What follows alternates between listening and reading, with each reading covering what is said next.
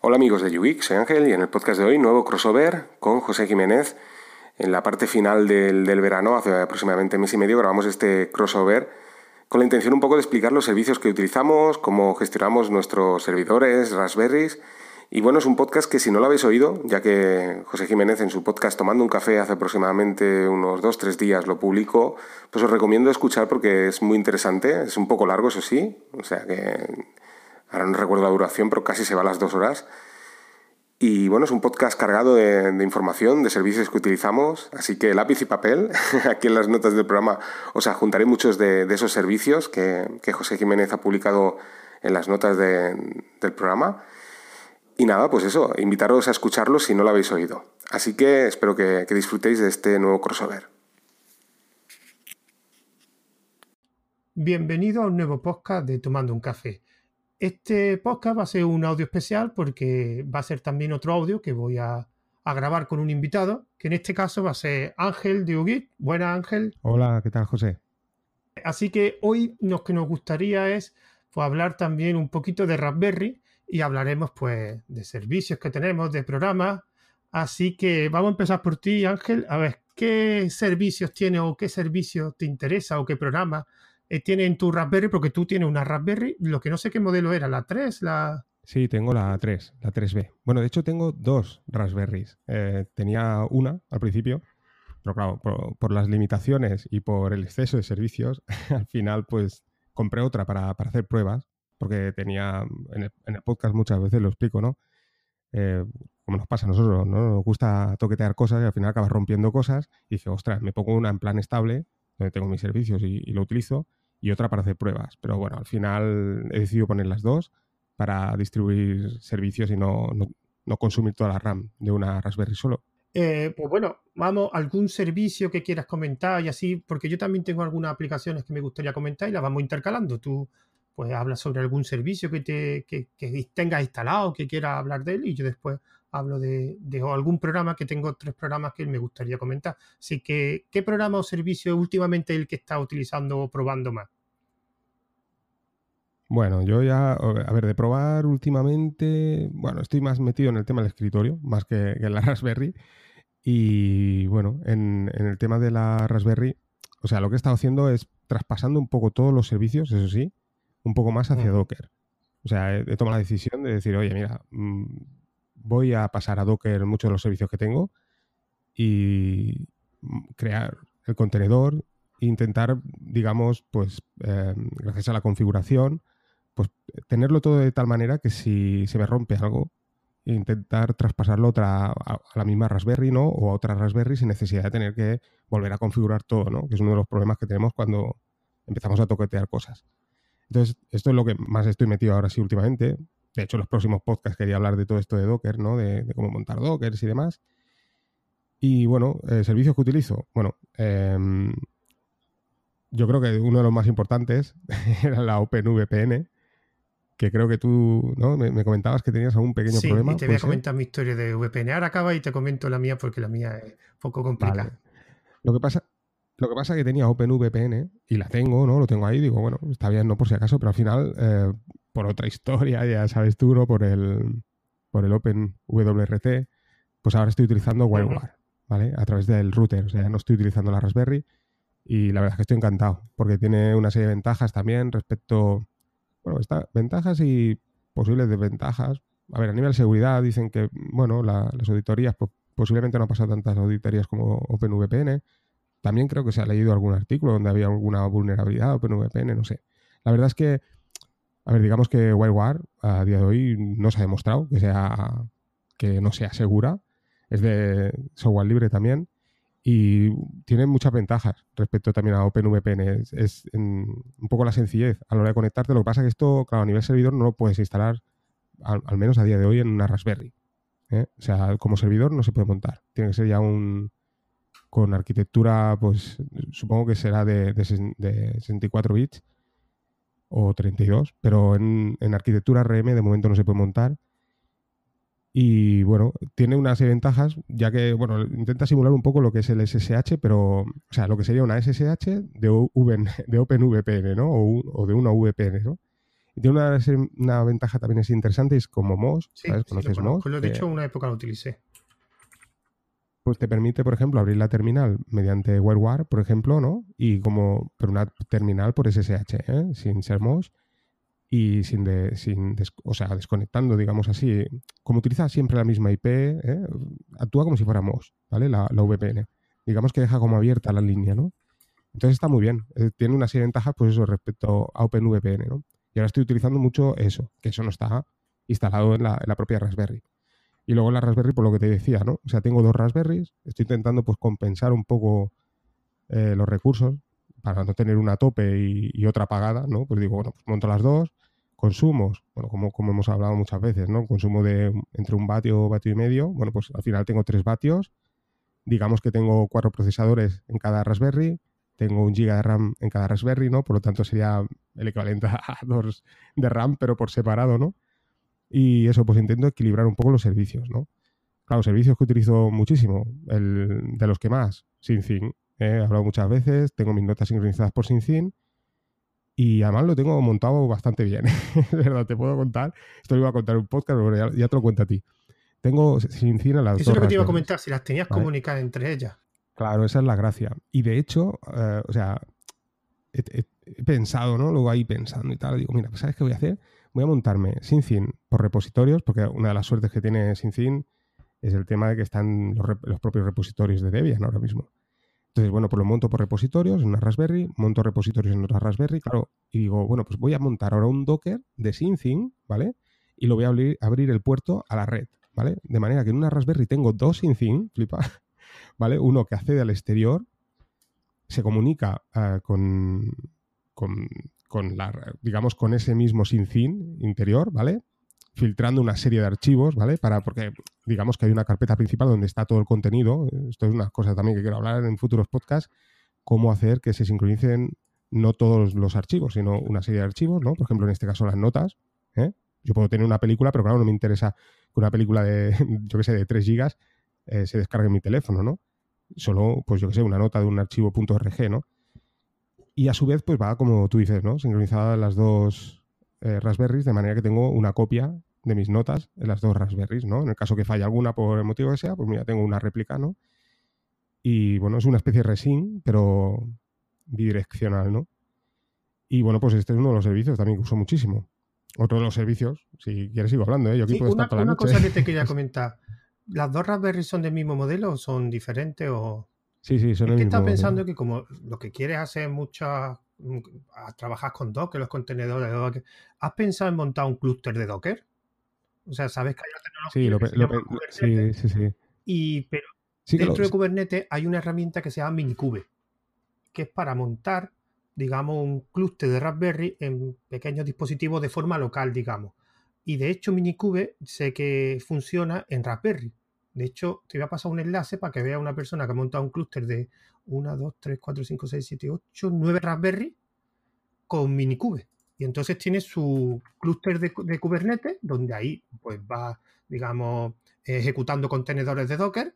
Y claro, como cualquier otro clúster, se va ejecutando indistintamente en cualquier, en cualquier placa de, la Raspberry. Te voy a pasar el enlace por si te interesa, para que le eche un vistazo, porque si tienes, ya como ya que tienes dos, pues ya te podrías comprar una tres y ya montar. Porque venden también cajas específicas para eso. De hecho, el artículo que te voy a pasar está montado en una placa específica para, montar clúster en Raspberry. De eso hay varias. De hecho, son acoplables, o sea que puedes montar una encima de otra y puedes tener un clúster de 4, de 5, de 6, de 7, de 3, de 2. Y está la placa esa, sí, me imagino que la habrás visto. Sí, sí, sí, lo vi. De hecho, a ver, lo estuve pensando, ¿eh? Además, es, como tú dices, hay un, hay un Docker, ¿vale? Que puedes, que, que te lo gestiona y todo el rollo, ¿no? Lo estoy mirando. lo que pasa que al final. Minikube, Minikube, que quiero recordar, se arranca con un Docker. Es un propio contenedor. O sea, un contenedor que gestiona contenedores en diferentes Exacto. Y es bastante fácil. O sea, que no es complicado, porque Kubernetes instalarlo a pelo, digamos, es algo bastante más, más difícil. Y entonces es una forma de montar un clúster de forma, porque sobre todo yo lo sé que lo utiliza mucha gente para montarlo de forma local en el ordenador que trabajan, para, yo qué sé, para montar entornos de desarrollo.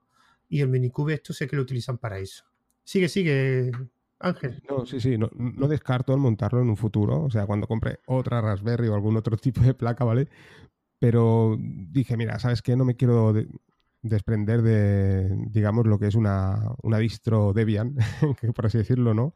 Y como voy haciendo otras historias, ¿no? Que si cositas en Python y cositas así, ¿no? No quería desprenderme mucho de todo, todo este entorno, ¿no? O sea, quería tener lo que es lo, que es lo más parecido a una, a una Debian, ¿no? Y entonces, por eso no, no, lo decidí montar. Pero es una cosa que me llamó mucho la atención y además lo estuve mirando, ¿eh? O sea, no, es algo que... Y sobre todo, pues eso me hacía gracia, ¿no? Un poco el tener como dos servidores, lo que, lo que estábamos hablando, ¿no? Que se conecten, que haga mediante SyncIn y demás, ¿no? Claro, evidentemente, SyncIn lo tengo, pues tengo dos móviles, tengo la tablet, tengo el portátil, la torre, y en todas partes se va sincronizando todo, ¿no? O sea, al final, allá donde me conecto tengo mis notas. Y, bueno, pues eso, un poco lo que buscaba era eso, ¿no? tener pues dos, como dos servidores, ¿no? Y empezar ahí a conectarme. La primera opción fue Resin, evidentemente, lo probé, lo probé, ya lo había probado, ¿no? Resin, pero bueno, al final por comodidad un poco, pues sin fin.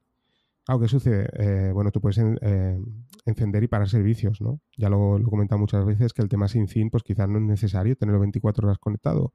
Entonces, pues puedes hacer que en una Raspberry se conecte en un momento determinado del día, por ejemplo, o tres veces durante cinco minutos se produce esa sincronización y paras el servicio.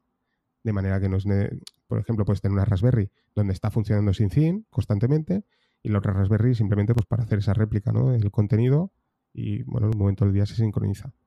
También tengo otro servicio como ese Reclon, ¿eh?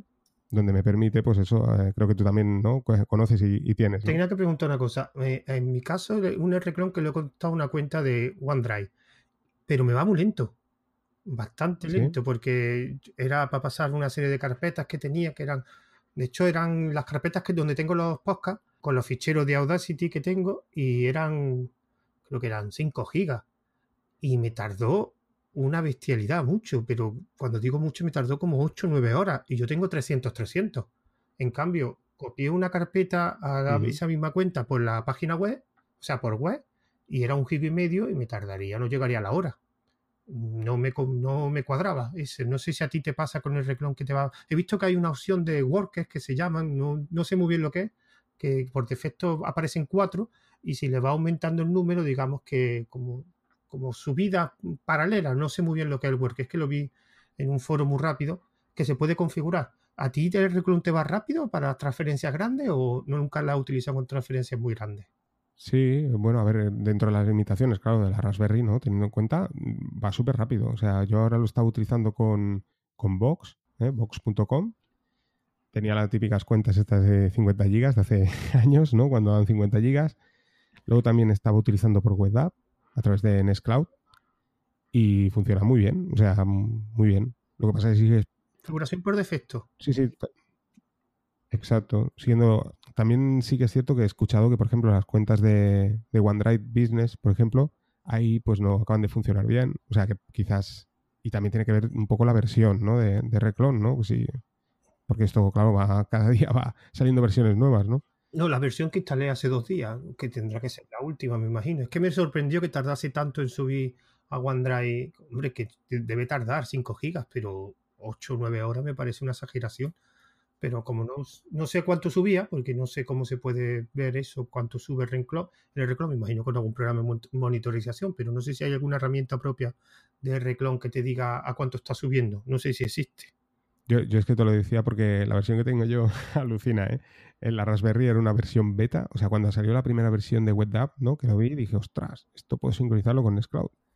Y bueno, o sea, esa versión tengo, imagínate si es vieja, estamos hablando a lo mejor de hace un año y medio, no lo sé, ¿no? Luego en el servidor sí que, he instalado la última versión y bueno, más o menos funcionaban igual. O sea, no, no tengo, a pesar, claro, lo que te digo, ¿no? La, las limitaciones de la Raspberry, claro, el servidor con Ubuntu Server y todo esto, pues es otra historia, ¿no?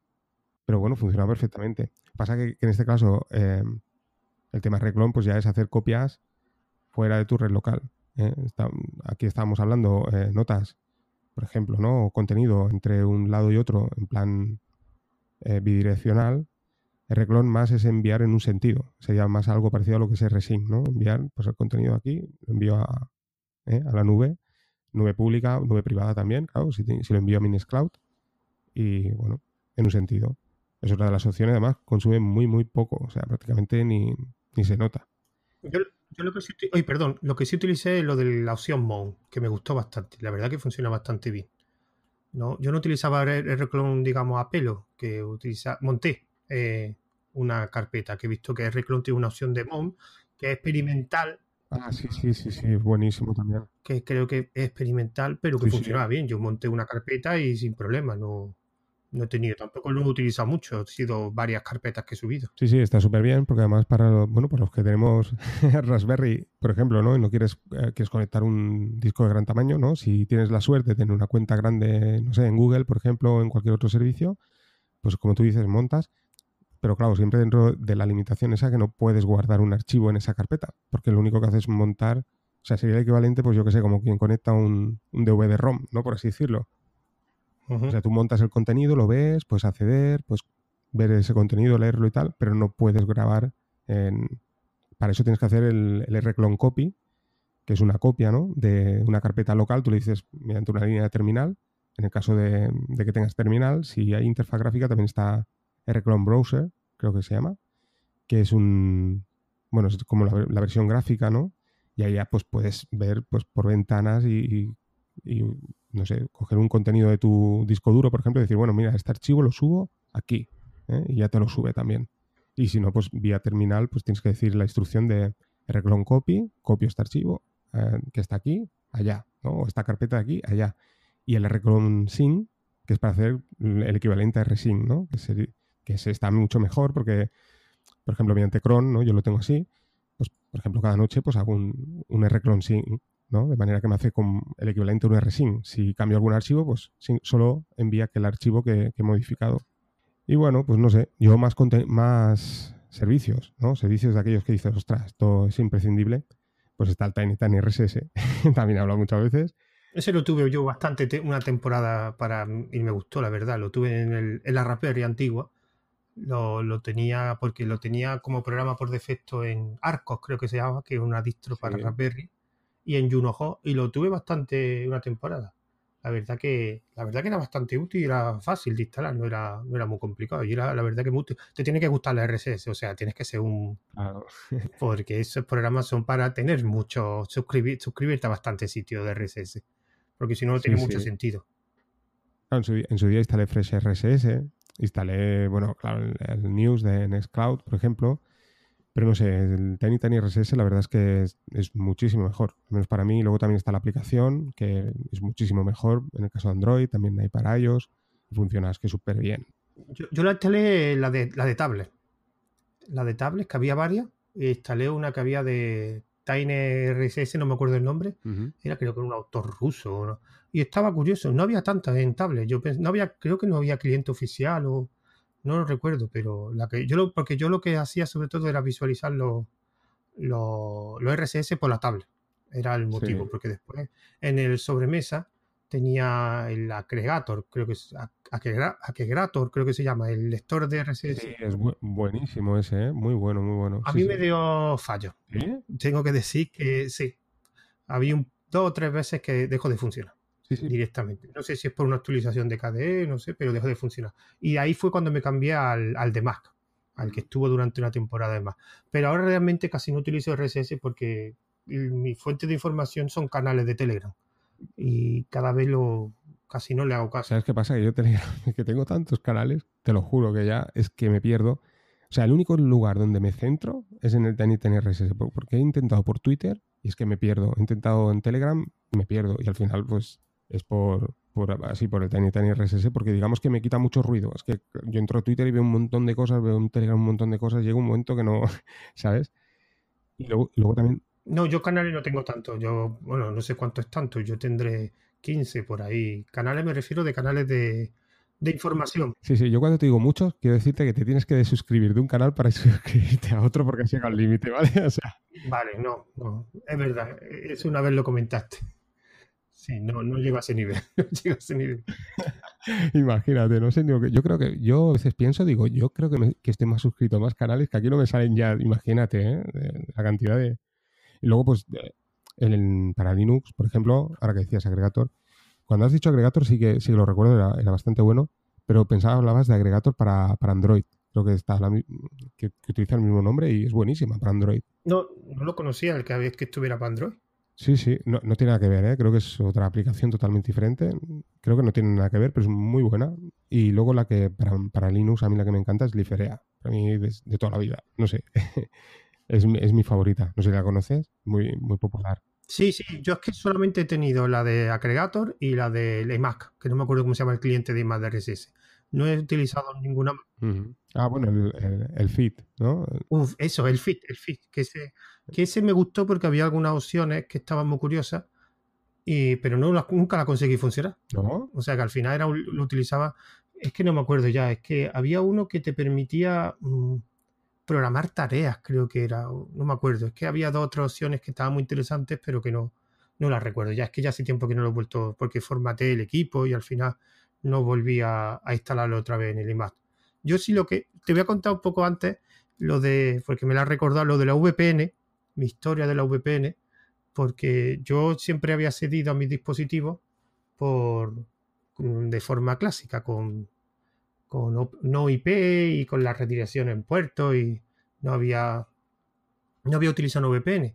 Y hace poco eh, decidí pues, instalarle un VPN, pero en vez de hacer lo que hace todo el mundo, que instala Pi, VPN, creo que se llama, ¿no? Sí. Bueno, es un, es un script, ¿no? Que te facilita.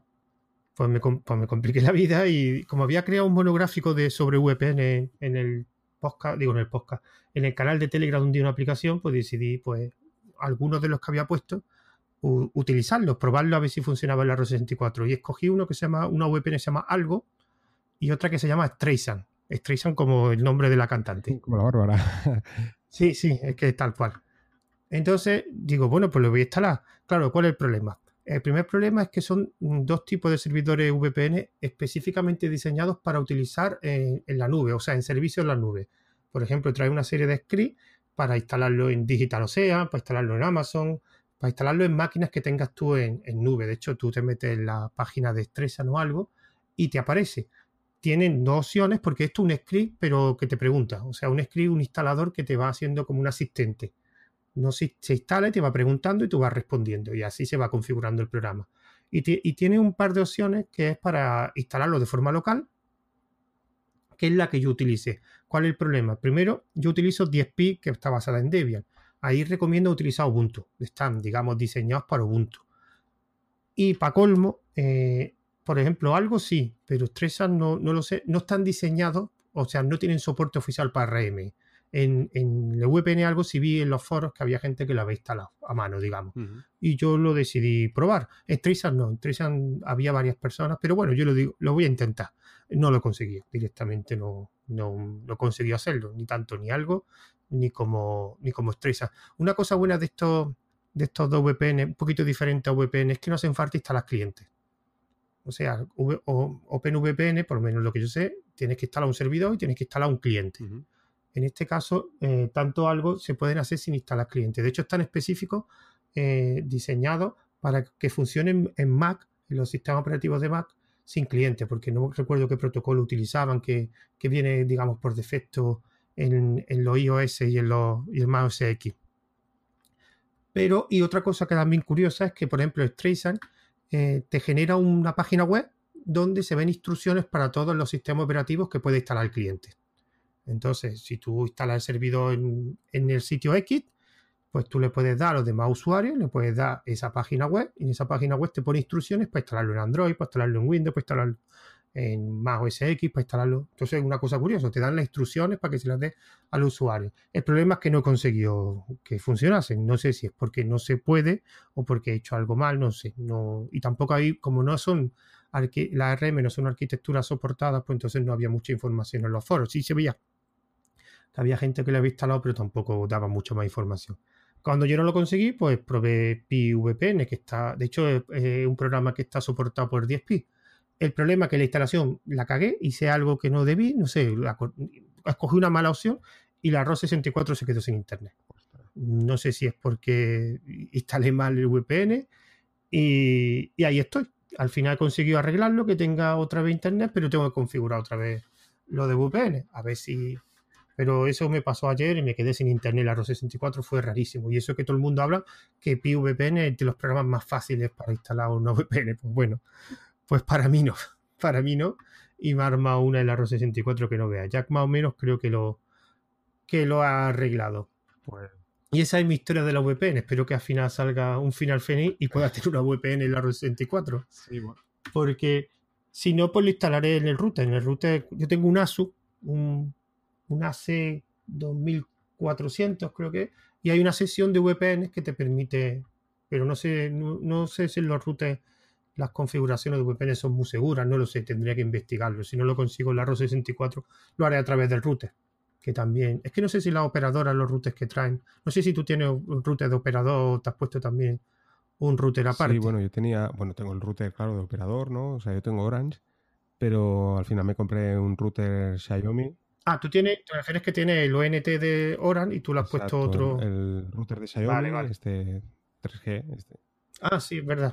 Lo dijiste en un. Y bueno, pues este, ahí he instalado OpenWRT y luego siguiendo los, los posts de, del blog de Lázaro, eh, que están súper bien. Y bueno, pues ahí paso a paso, haciendo más o menos todo lo que ha hecho él, ¿no? Y bueno, está lo del WireWare y es espectacular. O sea, WireWare es, es otra historia. WireWare, el funcionamiento, me aprovecho ya y te explico así un poco por encima. Es lo que te decía, ¿no? O sea, han, querido hacer pues algo sencillo, ¿no? Entonces aquí sí que hay cliente. Pues no he entendido muy bien eso que me has dicho, que no había cliente en la otra VPN, ¿no? En este, Sí, es que es un poco... Complejo, ¿no? no, vamos a ver, es que tampoco soy un experto en VPN porque es una cosa que estoy aprendiendo, pero por ejemplo, para que te haga una idea, eh, digamos, es, como una especie de script, de hecho se configura con Ansible, no sé si sabes lo que es Ansible. sí, algo. Ansible es un comando, un servicio, bueno, una herramienta para desplegar. Pues entonces, con una serie de scripts tú puedes desplegar, desplegar una serie de servidores o de determinados servicios en un servidor remoto de una forma fácil.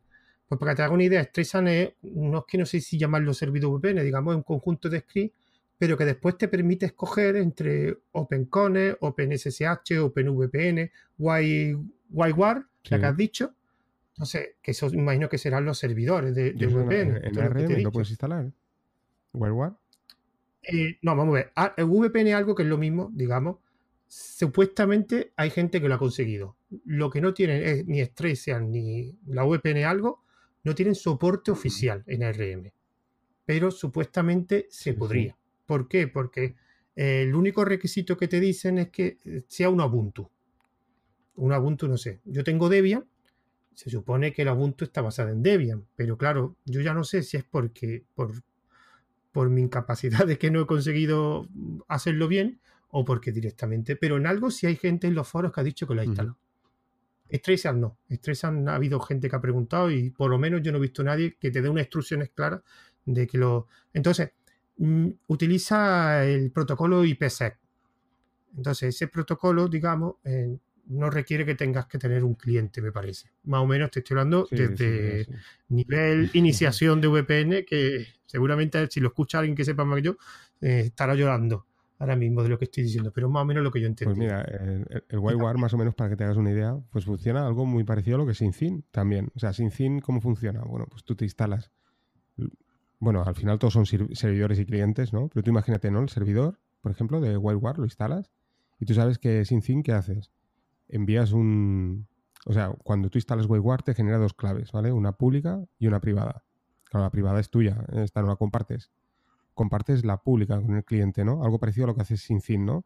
Te instalas el cliente, por ejemplo, en tu móvil, en tu PC, y a la hora de, instalar el cliente también generas una clave pública y privada. Entonces compartes la pública del cliente, se la das al servidor y la, del, y la pública del servidor se la das al cliente. Entonces ellos, o sea, digamos que estás dando como autorización, ¿no? Además luego desde el servidor tú autorizas, eh, porque claro, en el cliente, ¿qué haces? Eh, apuntas la ruta ¿no? de tu IP pública, tu puerto, el puerto que decidas abrir.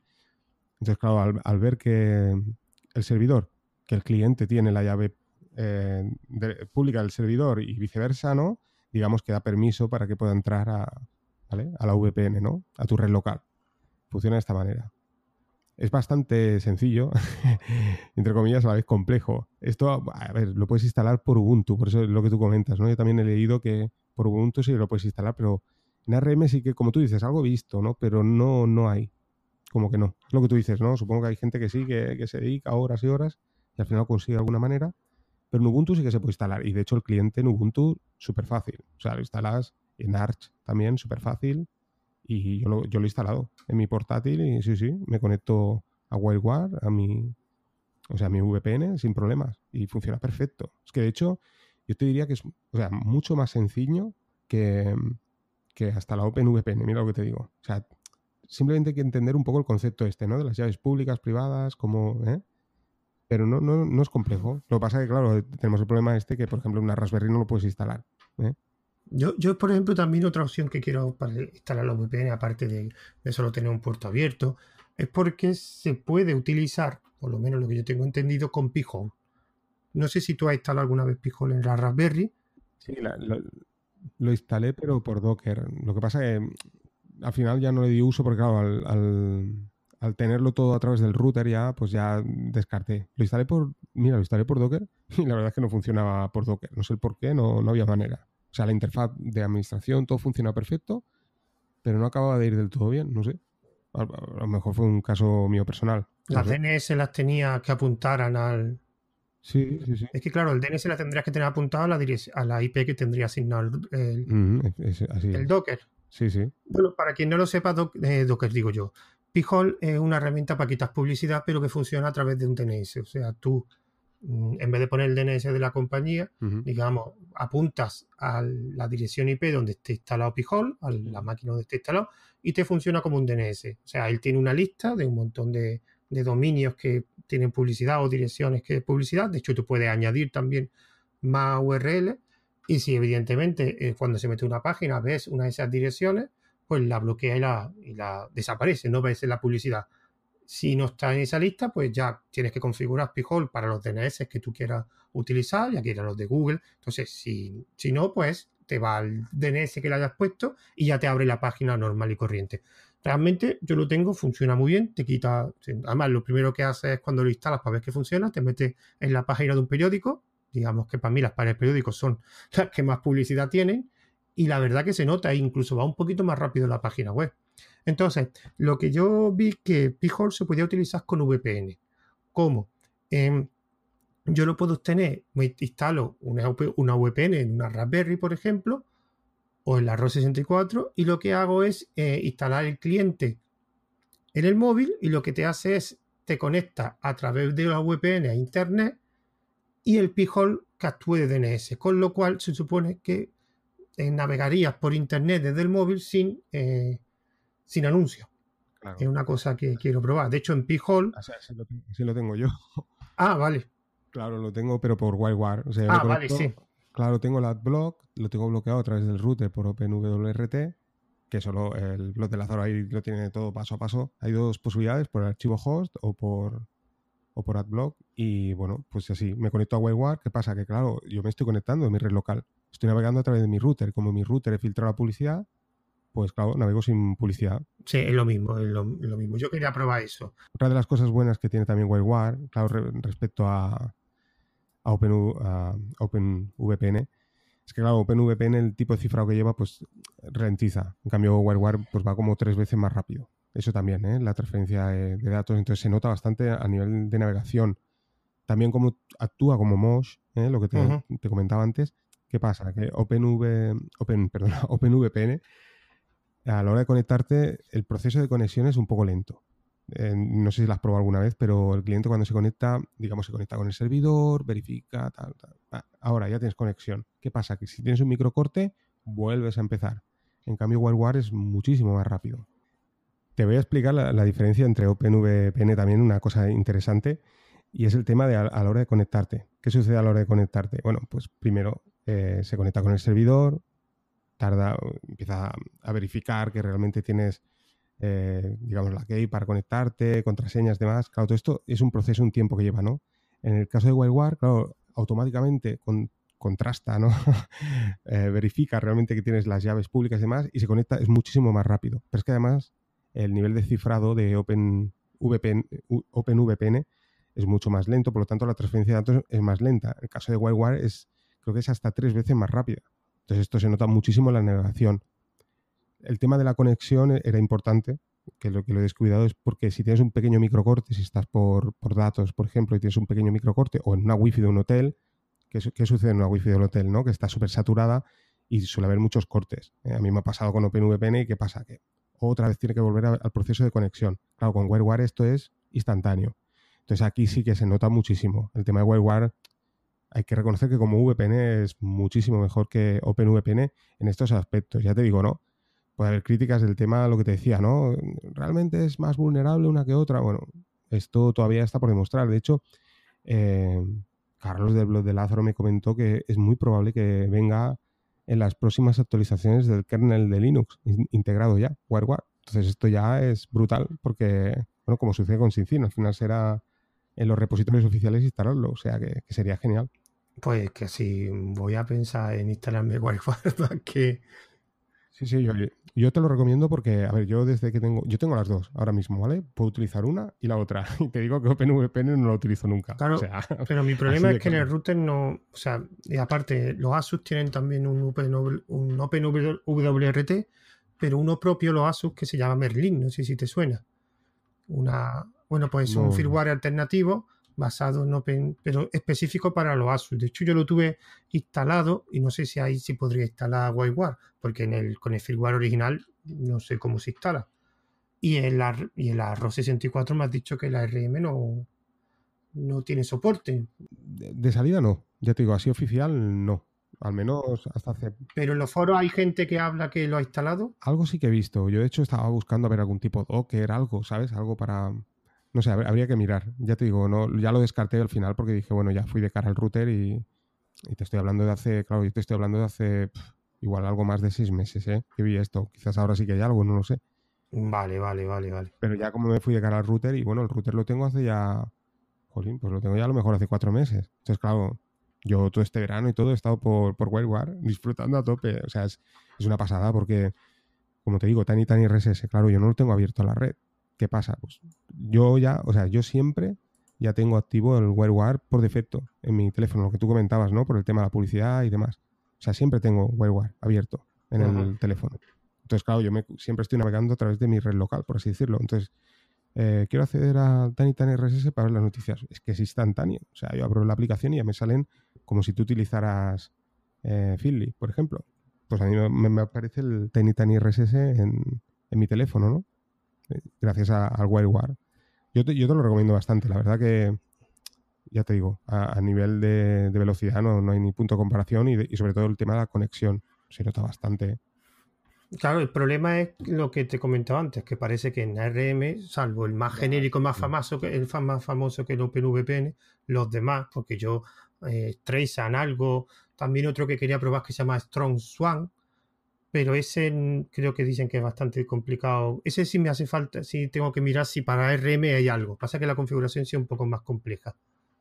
Pero pues, no, no hay, y, salvo el PIVPN, que al final uno, eh, uno es para OpenVPN, para RM tampoco hay mucha alternativa. Sí que hay gente que lo ha hecho, pero sin tener soporte oficial para la, la VPN. Así que no sé lo cómo lo haré. Intentaré PVPN y después ya probaré, probaré otro. Y vamos a dar un pequeño salto porque te lo comenté antes de empezar a grabar que me gustaría, además es un software que tú tampoco me has dicho que lo conocías, que era quería hablar de un software que he visto que está para Raspberry y para más dispositivos ARM que se llama Volumio. Volumio es una distro de, para ARM, aunque creo que también tiene para, pues eso no lo he mirado, para PC. Eh, sí, para PC, tiene versión de PC. Tiene versión para PC, para Raspberry Pi, para Android C1, C2, Sparky y Asus Tinkerboard. Estos últimos son evidentemente placas RM, son la alternativa a la Raspberry.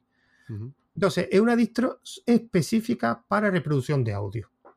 Entonces, si algún oyente es un, no sé cómo se dice, audiófilo, creo que se llaman, los que son amantes de la música de calidad, pues eh, aquí tiene una distro específica de, para eso. Entonces, es una distro donde, digamos, eh, te proporciona interfaz web y te, eh, te, permite reproducir música. Que esa música la puedes tener en el mismo dispositivo la puedes tener en otro dispositivo. Porque entre las cosas que también tiene soporte, tiene soporte para montar, digamos, por ejemplo, NFS, una partición NFS, con lo cual lo podrías tener, por ejemplo, en un NAS, el audio, en una Raspberry esta distribución y después acceder pues, a través de su interfaz web, desde una tablet, desde un móvil, a la música y reproducirla. Es la verdad que, es una distro bastante interesante. Además, tiene un montón de soporte para, para ficheros de audio, de formatos de audio, FLAC, ALAC, AAC, Borbi, MP3, etc. Y está muy bien. Otra cosa curiosa es que si metéis en la página de Volumio, es, tiene una tienda. Y en esa tienda lo que se vende es hardware montado con esta distro. O te venden eh, plaquitas para la Raspberry, creo que son específicas para la Raspberry, que son, antes me lo has dicho Ángel, el nombre de lo que te crea, adaptadores, no, extensores o que se conectan a la Raspberry y lo que te proporciona es un DAC. Lo que me has comentado tú que era pues para conectarle altavoces y para aumentar la calidad de sonido, ¿no? Sí, un amplificador digital que, que esté codifica la música en más calidad, 24 bits y, demás, con más con muchísima más calidad. O sea, hardware para aumentar la calidad de reproducción del audio. Y también te venden dispositivos completos, o sea, la caja con la placa, etcétera. O sea, para quien no se quiera complicar la vida, pues puede comprar el dispositivo ya con el con la distro y lo único que haría es pues, conectar el cable de red o la configuración que, que él quiera. Es una distro bastante curiosa, yo no la conocía, fue a través de un grupo de Raspberry que una persona lo comentó y para aquellas personas que les guste escuchar música, pues una alternativa a, comprarte un equipo de música. Bastante más barato. Además, la, eh, la última versión ¿no? del software, además súper actualizado, ¿eh? 17 pone del... Sí, 17 del 9. A ver, a ver. Del 9, sí, sí. Dices, ostras, hace cuatro días, nunca mejor dicho, ¿no? Dices, vaya... Sí, sí, que no es un software desactualizado, ni mucho menos. No, para, por ejemplo, para la Android C1 y C2, que son placas un poco más antiguas, sí está un poco más desactualizado, porque es para de 2017. Pero, por ejemplo, para Raspberry y para PC prácticamente los mismos días. Eh, un software que es bastante, bastante curioso. Y el otro que iba a comentar también, que este sí lo conocía, este sí es más, más conocido, se llama SyncCloud. SyncCloud es una distro para montar mm, servicios, digamos, como DSP, como, bueno, Arcos que ya no existe, o como Juno Hub, y lo que te proporciona pues un panel de administración donde puedes instalar una serie de servicios. ¿Qué tiene de diferencia a ese tipo de otras distros? Pues que en este caso, cuando digamos eh, te, la instalas, lo que te permite es la página de SyncCloud te da una dirección URL. No sé si me explico. Tú puedes coger un nombre y él te pone eh, lo que sea .syncloud.org y esa dirección de Internet ya está configurada, con lo cual, digamos, sería una forma muy fácil de tener tu Raspberry con una serie de servicios instalados y accesibles a través de Internet. No tendrías que instalar no IP, ni tendría. Con lo cual, digamos, esa es la diferencia. Otra cosa que tiene, igual que en el otro software que os dije, bueno, esta también tiene para diferentes dispositivos. Esta, por ejemplo, el soporte de placa es bastante mayor que la de Volume. Esta tiene para Banana Pi, para Cubiboard, para Raspberry, para Odroid, para Tinker y de hecho tiene para varios modelos de cada una de estas marcas. Eh, la desventaja que tiene es, es verdad que no tiene mucho software soportado. Creo recordar que era Diaspora, si no recuerdo mal, Nextcloud y... Espérate que, que perdió... Sí, mira, aquí tienes Mail Server, Rocket Chat, que Rocket Chat, ostras, ese está muy bien, yo lo probé. Ah, sí, sí, yo lo, tengo en Ubuntu Server, pero está por Raspberry no hay manera, ¿eh? Y mira que está en... por Docker. Yo es que lo utilizaba por mm, Rancher, ¿sabes lo que es? Sí. Es una herramienta para administrar contenedores y había como un catálogo y estaba Rocket Chat. Entonces tú pulsabas a Rocket Chat y automáticamente ya te abría un contenedor con Rocket Chat funcionando. Y estaba curioso el, consumía un poco, ¿eh? Consumía bastante, ¿eh? Creo que era una aplicación de Java, ¿no? Sí, creo que sí, es verdad, sí, tienes razón. Luego, el, que, también tengo que, te especifica aquí es el de Ghost, que es el Git Server. Este lo tengo montado en la Raspberry también ahora. Yo tengo Gitea. Bueno, Git EA, creo que se dice, no sé. Yo tenía Gitea hasta hace muy poco y ahora me he puesto Ghost. Eh, Ghost, o sea, Gitea es un fork de Ghost. Sí, sí. O sea, lo ves y dices prácticamente es igual, o sea, pero bueno, tendrá sus diferencias, ¿eh? no entra en profundidad. God creo que no lo, he instalado nunca. No sé cómo, cómo va. Git es el que lo. Y de hecho lo tengo un poco. Porque quería, quería utilizarlo de servidor de Git para, mi, para mis cosas que tengo en código. Y lo quería meter todo en la ROS64. Porque Gitea sí es un software. God creo que también. Pero Gitea seguro en 10p. Y God no me acuerdo si estaba en 10p. El de Ghost lo, he instalado porque, bueno, como te comentaba antes que quería hacerlo por Docker, bueno, pues está el Docker oficial y lo puedes montar en ARM sin problemas y funciona perfecto. El de Gitea, pues bueno, he encontrado Dockers que no son oficiales.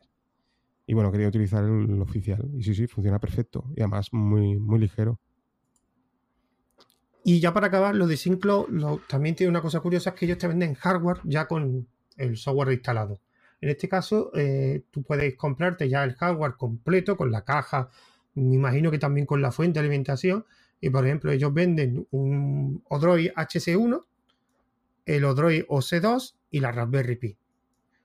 Que, ah, mira, aquí lo pone. El contenido es eh, un cable Ethernet, la fuente de alimentación, la caja, la placa y una tarjeta que me imagino con, instalada con SyncCloud. Con lo cual, esto también, eh, el precio es un poco caro, no vamos a negarlo. Porque, por ejemplo, la HC, la HC1, eh, la que viene para que tú le puedas conectar un disco duro en la caja, esa está a 140 libras que no sé cómo está el cambio de libras, pero seguirá siendo mayor que euro, me imagino. Sí, sí, claro. Calcula que 150 euros. Hombre, contando que la placa, la caja, eh, oficialmente cuesta en la página oficial, creo recordar que costaba unos 80 euros, pues es un beneficio que consiguen bastante grande. No es obligatorio, puedes bajarte la imagen, instalarla en una tarjeta y, y configurarlo en software. Y sobre todo lo interesante es eso, lo de que te proporciona unos URL para poder acceder de forma externa a tu dispositivo. Y esos son, digamos, los... Bueno, y el otro que se me ha olvidado, el de que ya te lo comenté en el, en el, en el grupo de Telegram, que es Passman. Passman es un, gestor de contraseñas, pero para, para Nextcloud. Yo te lo, me ha gustado, esto funciona bien. Tú me has dicho que utilizaba otro, ¿no? Tú comentas que otro gestor, ¿no? Yo KeepPass, a ver, este lo, probé en su día porque estaba en beta, eh, cuando salió en beta la aplicación para Android y también. Y lo estuve probando, pero nada, al final, como lo tengo todo en KeepPass ya, pues es difícil cambiar. ¿Pero el servidor lo tienes tú instalado o es un servidor que está que lo proporcionan ellos? ¿Cómo va eso? No sé muy bien KeepPass cómo... ¿El KeepPass? Sí. Bueno, KeepPass, por ejemplo, si por ejemplo tú tienes Nextcloud y dices, no, yo quiero tenerlo en Nextcloud. Bueno, Nextcloud tiene una, dentro de las aplicaciones de Nextcloud, tiene un, no recuerdo si se llama KeepWeb, KeepWeb, KeepWeb se llama.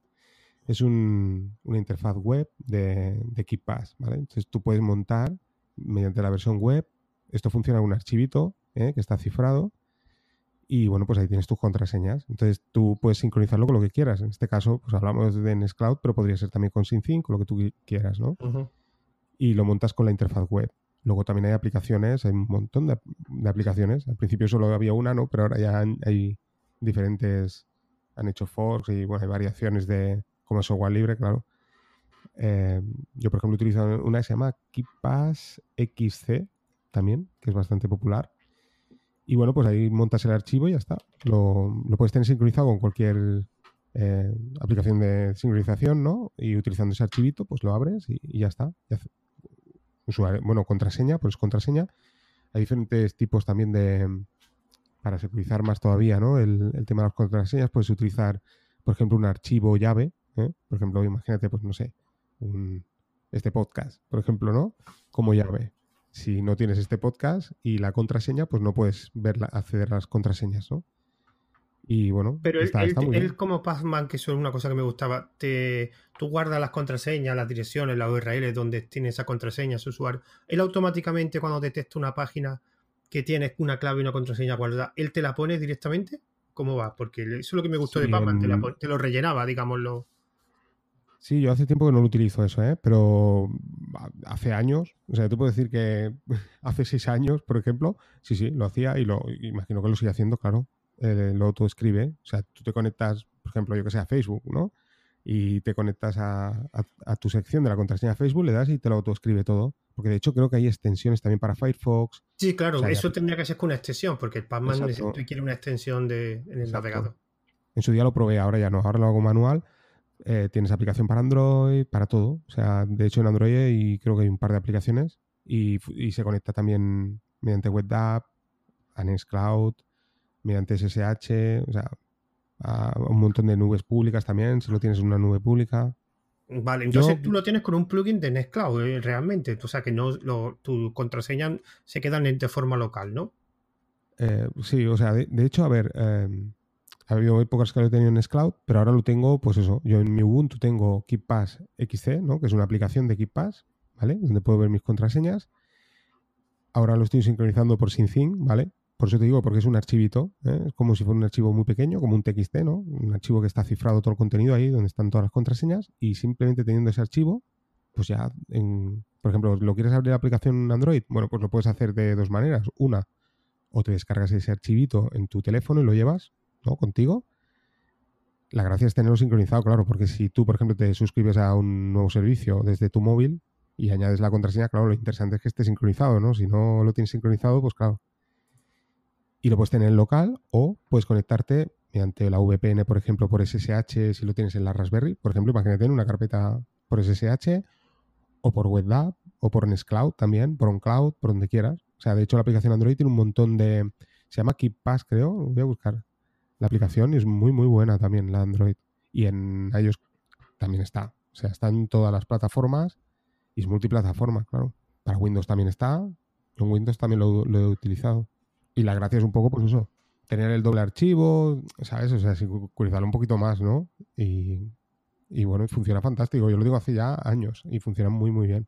Yo hace años utilizaba una, pero vi el Pathman este y lo digo, como funciona en Nextcloud, yo quería sobre todo era dos cosas, que la contraseña la tuviera yo, no quería guardarla en ningún servicio de internet y que me hiciera autorrellenado de la, de los usuarios y las contraseñas, porque hay algunos que, que se me olvidan de no ponerlo y, pero bueno, ya que me has dicho que eso también funciona en Nextcloud, pues también. Sí, sí, de hecho, sí, sí, vamos muy bien. Ya cambiando de tema, te quería preguntar también, porque yo soy usuario de 10P, de hecho soy usuario acérrimo, soy muy usuario de 10P, de hecho cada vez que alguien pregunta por una distribución para instalarla en la Raspberry, yo digo que pruebe 10P, mm, porque todo el mundo dice Raspbian, Raspbian, Raspbian, yo soy de 10P Tú lo instalaste, ¿no? ¿Qué tal la experiencia? Sí, bueno, tú después de tanto insistirme al final, pues, eh, pues poco antes del verano. De hecho, bueno, lo tuve todo el verano. Lo instalé durante un mes y la estuve probando, estuve montando servicios también para probar y tal. A ver, eh, lo que te comenté, ¿no? El primer problema, que sí que hubo un problema, un pequeño problema, fue el tema del pendrive. Eh, igual que le pasó a Mosquetero Web, pues la última versión no me funcionó. Hubo un, un oyente del podcast en el grupo de YouGeek que me dijo, es que la última versión parece que hay problemas. Si instalaba la versión 6, me dijo, eh, sí que podía instalar en un pendrive y luego pues actualizar, ¿no? Ya eso no lo probé. Al final cogí una tarjeta, eh, lo quemé en una tarjeta y dije, bueno, pues lo pruebo por tarjeta SD, ¿no? Y bueno, muy bien. perdona, ¿qué, ¿qué, versión instalaste? No te acuerdas, ¿no? Creo que era la 6.12. Ahora va por la, por la 6.16. Mm. De hecho, hace muy poco salió una actualización. Te lo digo por si han mejorado eso. No lo sé. Yo es que nunca lo he hecho con, con pendrive. Continúa, continúa. Pues sí, eh, bueno, yo lo primero que me acordé fue de Milcar. Porque yo creo que el 10P es una distro, está muy bien, o sea, para, o sea, para los que saben y para los que no saben, ¿vale? y me explico. Para los que no saben, por ejemplo, me acordaba de Milcar, porque Milcar decía que tuvo una Raspberry y dijo esto no vale para nada, ¿no? Porque no, no le dio utilidad, no supo, digamos, hacerlo funcionar, ¿no? Entonces 10pi, como tú dices, pues sí que es una distro está muy bien porque para aquel que no tiene ni idea, al menos ve funcionar cosas, ¿no? Tú le puedes decir, oye, mira, instálate esto, arranca el terminal, te va a salir un menú y a partir de aquí podrás instalar cosas, ¿no? Y puedes montar un Nextcloud, por ejemplo, y hacerlo funcionar, ¿no? Entonces, en ese punto de vista, pues lo, vi muy bien. 10pi, ¿no? Eh, está muy enfocado para, para ese sector de gente. Para el que sabe también, ¿no? Porque al final tú y yo sabemos como tú ahora me estás hablando de la VPN, llega un momento que estás cansado ya de montar siempre los mismos servicios cada vez que modificas cosas. Claro, el hecho de que te facilite en cuatro scripts, lo tienes todo montado, pues oye, a mí se agradece, ¿no? El único contra que le vi, así entre comillas, que no es un contra, porque, bueno, tú lo sabes mejor, ¿no? Yo creo que esto es una derivada de, Debian también, ¿no? Raspbian. Porque yo vi... Sí, no, no, Raspbian no, Debian. Debian, ¿no? Porque instalé paquetes apt y tal. O sea, digamos que está súper o sea, uno de los puntos fuertes también interesante, ¿eh? que yo creo que es muy importante, es el tema de la optimización. Sí que es cierto que tú, por ejemplo, tú puedes montar partiendo de una Raspbian, por ejemplo, pues yo que sé, un Nextcloud, ¿no? Y al final dices, bueno, pues monto Apache porque me manejo con Apache. Claro, aquí puedes montar cualquier tipo de, servidor web en, en DFP. De hecho, te puede montar pues, los más ligeros ¿no? de los servidores web. Y digamos que está pues súper optimizado para que funcione de la mejor forma ¿no? en, en Raspberry sin consumir, consumiéndote el mínimo, ¿no? Aunque no hay que volverse loco, ¿no? Como tú y yo hablamos, ¿no? De ponerte a instalar ahí todos los servicios, ¿no? Porque hay un momento que da igual que tengas 10 piques Raspbian, que al final lo llenas todo, ¿no? Pero bueno, que, sí, sí, está muy bien. El único contra, a ver, yo el único contra que le, le puedo encontrar a 10pi es que si tú quieres aprender Linux, pues no es tu distro, claro. O sea, lo bueno que tiene Raspbian es que al final estás partiendo de, digamos, lo que es una Debian, ¿no? Y bueno, si sabes utilizar Raspbian, pues sabes utilizar un Ubuntu Server, un servidor con Debian. Claro, no es el propósito de 10pi, ¿no? 10pi está más enfocado, pues eso, a la gente que no sabe, a la gente que sabe, pues facilitarle el trabajo. Y bueno, ya te digo, el, tiempo la tuve, la verdad es que me gustó, o sea, la, vi bien, a, pesar del tema este de, del montarlo en el pendrive. Y luego, como te comenté, que monté en Scloud y Cloud Es curioso porque la página oficial, pues por defecto te aparece la, la contraseña administrador y no había manera de entrar. O sea, ya te viene, una vez montas, me funcionó perfectamente el servicio, se montó todo, todo perfecto, salió la página de, de acceso, ¿no? Al principio, y te dan el usuario y contraseña. Que ahora no sé si era usuario 10pi o ahora no recuerdo, ¿no? Admin, admin 10pi, creo. Admin, sí. Y la contraseña 10pi, una vez entras dentro, pues tú puedes modificar el usuario y contraseña. Bueno, pues no, no, no había manera, no entraba. No sé el por qué. Y muy extraño. Sí, eso es muy, raro, la verdad, porque a mí no me... Yo, te, yo lo que sí te iba a decir, y ahí no estoy de acuerdo contigo, porque dijiste lo mismo que dijo un usuario de del grupo de Raspberry de Telegram, que 10pi era muy fácil, que era, vamos a ver, 10pi te proporciona, bueno, una cosa buena que tiene 10pi es que te configura el SSH, o sea, tú lo instalas y ya tienes configurado el SSH, que por curiosidad no utiliza SSH, utiliza otro servidor SSH, es más Dropbear, que es bastante más, más ligero. Y de servidor web por defecto no te instala ni Engine ni Apache. Te instala Light HTTPD. Sí, sí, sí. Creo que se llama así. Que es bastante más ligero, aunque tú puedes instalar. Pero bueno, mm, los scripts no tienes que utilizarlo. La herramienta de configuración no tienes que utilizarlo. Es como una Raspbian. Tú tienes una Raspbian. Tú lo que te da es un acceso SSH. Lo que tú hagas después, tú decides. ¿Que quieres instalar todos los paquetes por apt-get y después configurarlo a mano? Hazlo. Ellos lo que te van a dar es una serie de scripts de, a mí lo que no me acabo de convencer mucho y al final se... mira, tú, me lo vas a explicar aquí. se me acabó rompiendo un poco al final porque no había manera de actualizarlo. O sea, creo que fue, pues posiblemente fue que, estaba en la, en la 6.15 y salió a la 6.16 y no, no, había manera de actualizarlo. Me decía que no tenía espacio suficiente, tenía una tarjeta de 32 y el, el tema de la actualización, claro, es diferente. Al final tienes que instalar la, la distro. No, la actualización sí es diferente. La actualización es, tiene un 10p update, pero es solo para actualizar la, la, distro, me refiero. O sea, de hecho, si no instalas ningún servicio, solo lo que te viene por defecto, que es SSH, y creo que es SSH, ni este está un servidor web, por defecto, solo te, te actualizaría, digamos, el núcleo y poco más, porque no te, no te actualiza los servicios. Y ahí sí es verdad que hace falta un script se llama 10p update pero todos los demás paquetes los puedes instalar con apt-get. De hecho, tú puedes tener la 10 pi sin ningún eh, eh, software optimizado suyo. Luego también otro de los defectos que encontré, ahora voy a sacar todos los defectos, me estoy acordando. No, no, si defectos tiene tú, muchos por como toca. No, a ver, no, claro, todo tiene sus pros y sus contras, lo que te digo, ¿no? O sea, montarlo esto en Raspbian, pues ya, también es más complejo, ¿no? Aquí lo tienes más fácil. Pero, por ejemplo, el tema de las aplicaciones. Yo, por ejemplo, monté, como hemos comentado fuera de micro, ¿no? Que íbamos a hablar también, Air Sony, hmm. ¿no? Yo lo tenía montado la Raspbian y en 10pi me salió una versión anterior. De hecho, claro, nada más abrirme ya me decía, oye, que esta versión es antigua. Claro, ahí tienes que actualizar también a través de los repositorios, digamos, a través de la actualización de 10pi, ¿no? Se te actualiza el servicio, ¿no? O lo, puedes actualizar tú. Mm, depende, en Nextcloud sí. Nextcloud sí puedes con mm. el propio actualizador. De hecho, eso te lo digo porque ayer o antes de ayer lo actualicé.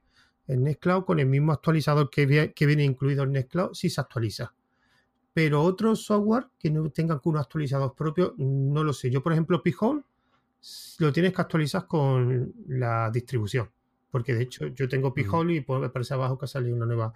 Eso sí, lo que puede hacer es no instalarlo como software optimizado por 10p, instalarlo a mano. Si lo instalas a mano, tienes todo el control. Es que, claro, el otro usuario de ese grupo me decía, es que yo quiero más Rabian. Digo, pues utilizarlo como una Rabian. Es como si tú tienes la Rabian y, lo primero que haces es instalarte el WebMin. Si te instalas WebMin, estás haciendo, entre comillas, estás haciendo como una DSP. Tienes un, un panel de control para configurarlo todo, digamos, de una forma más fácil. Pues, hombre, no, creo que WebMin no puede instalar paquetes, pero bueno, ¿sabes lo que te quiero decir? ya no está haciéndolo todo a mano, sino está otro programa el que hace el trabajo por ti. Pues si no quieres instalar nada, no instales nada y lo haces todo a mano. Salvo, es verdad que en 10p los datos, no sé si con apt-get podría instalar, eh, actualizar la distro, no lo sé. No, sé si lo bueno, la, distro no, pero bueno, yo, yo por ejemplo dije, voy a instalar Resilio, por ejemplo en 10p, ¿no? A ver si puedo. Y sí, sí, lo hice pues por Debian, ¿no? O sea, instalando los paquetes de, de Resilio actualizando, instalando el proceso convencional, ¿no? Igual que leería en, en, Ubuntu, por ejemplo, y se me instaló sin problema. Y el otro, el otro Raspberry, cuando ya puse Raspbian, instalé Dropbeer también, por SSH. O sea, descarté por defecto lo que trae Raspbian, por ejemplo. Claro, al final es lo que hablamos, ¿no? O sea, tú puedes montártelo, al final, como esto es todo software libre, está todos los repositorios, que decir que al final puedes montarlo por igual. El punto fuerte, ya te digo, yo el punto fuerte que le veo a DFP es eso, la comodidad, ¿sabes? O sea, para el que no sabe, por eso te digo, me acordé de Milcar, digo, ostras, Milcar con esto, al menos hubiera dicho, hostia, esto vale para algo, ¿no? Eh, porque hubiera visto cosas que funcionan, ¿no? Hostia, voy a montar un servidor de, música. Pues oye, mira, Sony, mira, ¿ves? Funciona. Pues sí. Otra cosa es que te gustó, ¿no? ¿no? Pero, o el Nextcloud, sin fin también está. Y, lo, y de domótica, porque él lo quería la Raspberry, era, creo que era por domótica y tiene varios varias aplicaciones de domótica. Tiene, estoy viendo Home Assistant. Home Assistant lo instalé también, funciona perfecto. O sea, Home Assistant, ves, yo lo instalé previamente paso a paso ¿eh? en, en Raspbian. No tiene nada que ver. Eh, digamos que a lo mejor me tiré hora, ¿no? Una hora hacerlo por Raspbian, sin saber, claro, paso a paso. Y una vez lo sabes ya es más, más rápido, ¿no? En cambio, claro, aquí es lo que tú dices. O sea, eh, le doy, me voy a dar una vuelta, ¿no? Y a los cinco minutos vuelvo y está instalado. Claro, es, es otra historia. Claro, es que yo lo que digo, tiene las dos cosas. Tiene, o puedes trabajar como Rabian o puedes trabajar como 10p, tú decides. Es verdad que hay un problema que tiene 10p, que no la conoce la gente. Eso es lo que he visto yo en muchos mm, software, proyectos de software libres que son, están bastante bien, que al ser un proyecto de software libre que está, digamos, controlado por poca gente y con poco presupuesto, no tienen, no los conoce la gente. Y a mí me sorprende todavía que 10p, por ejemplo, el grupo de Raspberry, que que mucha gente pregunta, yo siempre digo instala 10P. Por ejemplo, muchos preguntan, ¿cómo se instala un Ples? O porque quieren instalarlo la Raspberry para Ples o quieren instalarlo un Nextcloud. Y claro, todo el mundo mm. le dice rabia, rabia, rabia, rabia. Digo, mira, prueba 10P. Si no te quieres complicar la vida y no quieres aprender, prueba 10P. Y aquí tienes Ples, tienes Kodi y tienes lo que tú quieras. Y tienes también Nextcloud, tienes OnCloud. Y es solo pulsar un, en un sitio donde instala un paquete. Ya está. Más fácil que eso, hombre, que después quieres aprender, pues puedes aprender, que no, pues te una rabia. Es que claro, hay mucha gente que se compra la Raspberry y como le pasó a Emilcar, se compró una Raspberry sin informarse porque se creía que era magia, o sea, la conectaba y todo, ¡pum! un Mac. No, no es un Mac, es una Raspberry. Y de hecho, es que tienes que currártelo un poco. Hombre, es verdad que cada vez hay más software que te lo simplifica todo. Pero no es un Mac. Un Mac es un Mac, una Raspberry, una Raspberry. Si una Raspberry fuera como un Mac, costaría cuatro veces más. Porque tendría... No, pero con 10 es lo que, lo que estábamos comentando, ¿no? O sea, yo, es que yo, por eso un, amigo mío también que conozco y tal me comentó, se compró una Raspberry hace tiempo y en su día le dije Raspbian, claro, ahora al ver 10pi le dije, oye, tira por 10pi. Es, el típico que compró la, Raspberry y la metió en el cajón, ¿no? Y ahora me, vio y me dijo, hostia, tengo la Raspberry y tal. Y dije, oye, pon 10pi. ¿Ves? Ya le dije eso porque dije, luego ya una vez lo veas funcionar, si quieres, luego jugamos a un poquito a, usar Linux, ¿no? Pero de momento, oye, al menos vas a ver que funciona, ¿no? Que lo que te has comprado funciona. Yo, o sea, no lo veo mal desde, desde ese punto de vista. Lo que pasa que, claro, yo, José, yo te soy sincero, o sea, yo, o sea, no es que me vea atado de manos, por lo que tú dices, ¿no? Al final es parte de una Debian, ¿no? Pero no sé, a mí me gusta más instalar Raspbian. Tú voy a ser sincero, ahora ya que, que, sé un poco más de qué va el tema, pues disfruto más con Raspbian. Me gusta actualizar los repositorios para APT, o sea, digamos que me fastidia, ¿no? Cuando veo la interfaz de, oye, mm, el launcher este para actualizar 10p, dije, o sea, está bien, ¿no?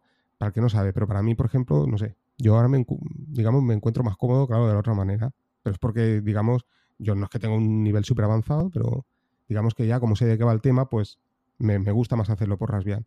O sea, no, no, no creo que vuelva a 10pi, ¿sabes? A no ser que, que, algún día diga, oye, mira, lo que te hablaba, ¿no? Me voy a instalar estos cuatro servicios y, tiro millas.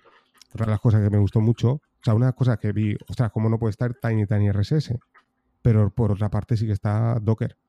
Y claro, Docker, a lo mejor, pues para el que le digas, oye, em, pon Docker, ¿no? Claro, eh, quieras que no, es decirle, mira, tienes que utilizar estas tres, cuatro líneas de terminal para instalar Docker, pues ya le, complicas la vida, ¿no? En cambio aquí, pues es lo que tú comentas, o sea, lo marcas que lo quieres instalar y te lo instala, ¿no? Instalas por Tiny y ya lo tienes todo un poco así en interfaz gráfica, como tú decías, ¿no? Por ejemplo, el caso de WebMe, ¿no? Digamos que ya para el usuario que no sabe, pues lo ve usable, ¿no? Y Docker me gustó bastante y, también instalé en 10pi, tenía RSS por Docker, perfecto. O sea, sí, sí, sin problemas. Por eso te digo que es, que es muy cómodo, claro, es que es el tiempo de instalación. ¿eh? Tardas más en, en, actualizar la propia Raspberry y no instalar los servicios que tú en lo que tardas clicar casi, ¿no? Aunque sí que es cierto que la interfaz no es que sea compleja, ¿no? Pero al principio sí que te cuesta un pelín, aunque no, no es complicada, ¿no?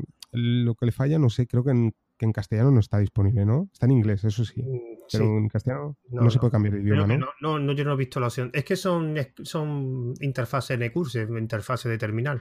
También me mm. imagino que para que evitarse, para, para los recursos, para hacer. De todas formas, hay una cosa que tú has dicho que es clave. O sea, tú utilizas Rabian por comodidad. Yo creo que ya los usuarios utilizan un sistema operativo u otro, o una distro de ARM u otra, porque han evolucionado tanto es que ya no creo que una sea mejor que otra, sino básicamente por lo cómodo. Yo utilizo Fedora porque es, me resulta cómodo, tú utilizas Ubuntu porque te resulta cómodo. Pero claro, es verdad que cada distro tiene su usuario, pero que al final que yo voy a utilizar una cosa u otra no es porque sea mejor o peor, sino por la comodidad que tengo con ellos. Y aparte, esa comodidad también implica porque estás acostumbrado a utilizarla esa. Si evidentemente fuera al contrario, si conocieras 10pi antes que Raspbian, no iba a ser el proceso inverso. Eso también, si tú hubieras instalado hace tres años 10pi y ahora sale Raspbian, no lo hubiera hecho.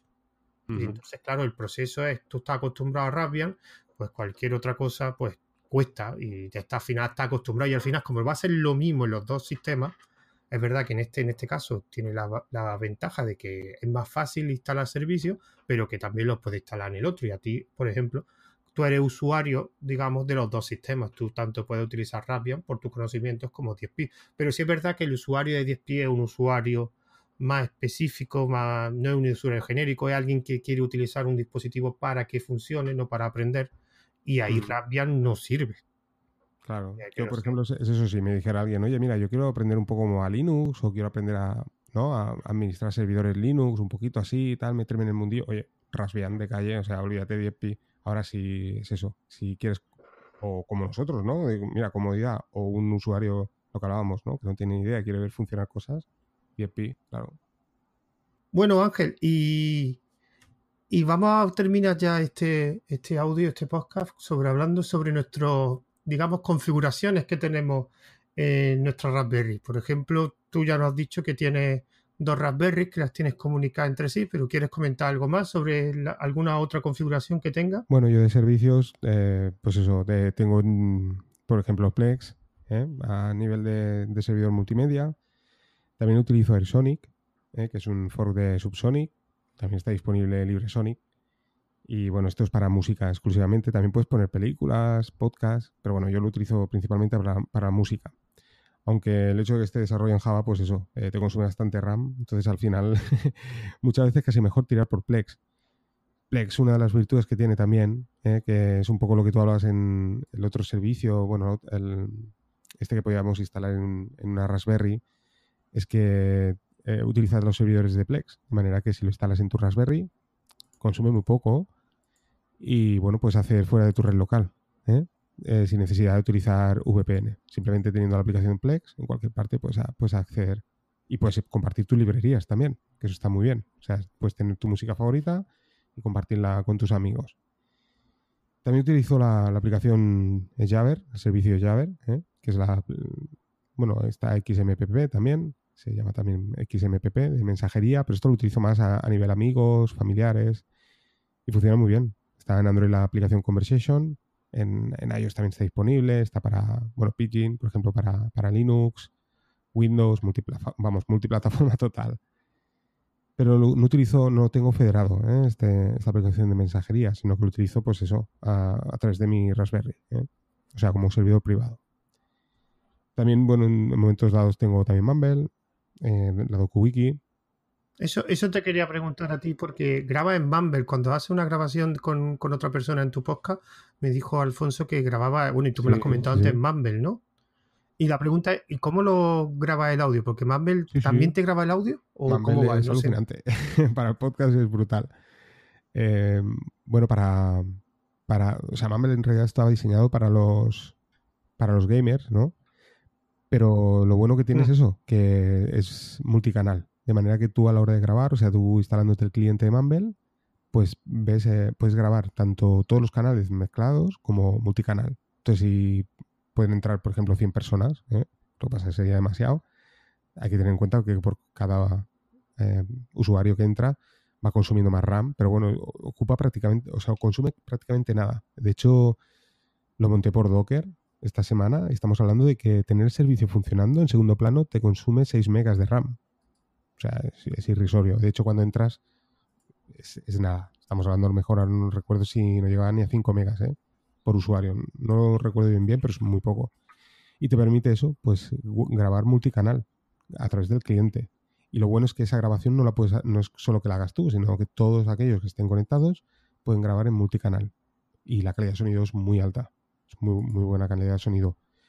Puntos positivos, la instalación, están los repositorios de Debian. O sea, es Mumble Server y ya está. sudo apt install Mumble Server y ya lo tienes. Así de fácil. Hay una...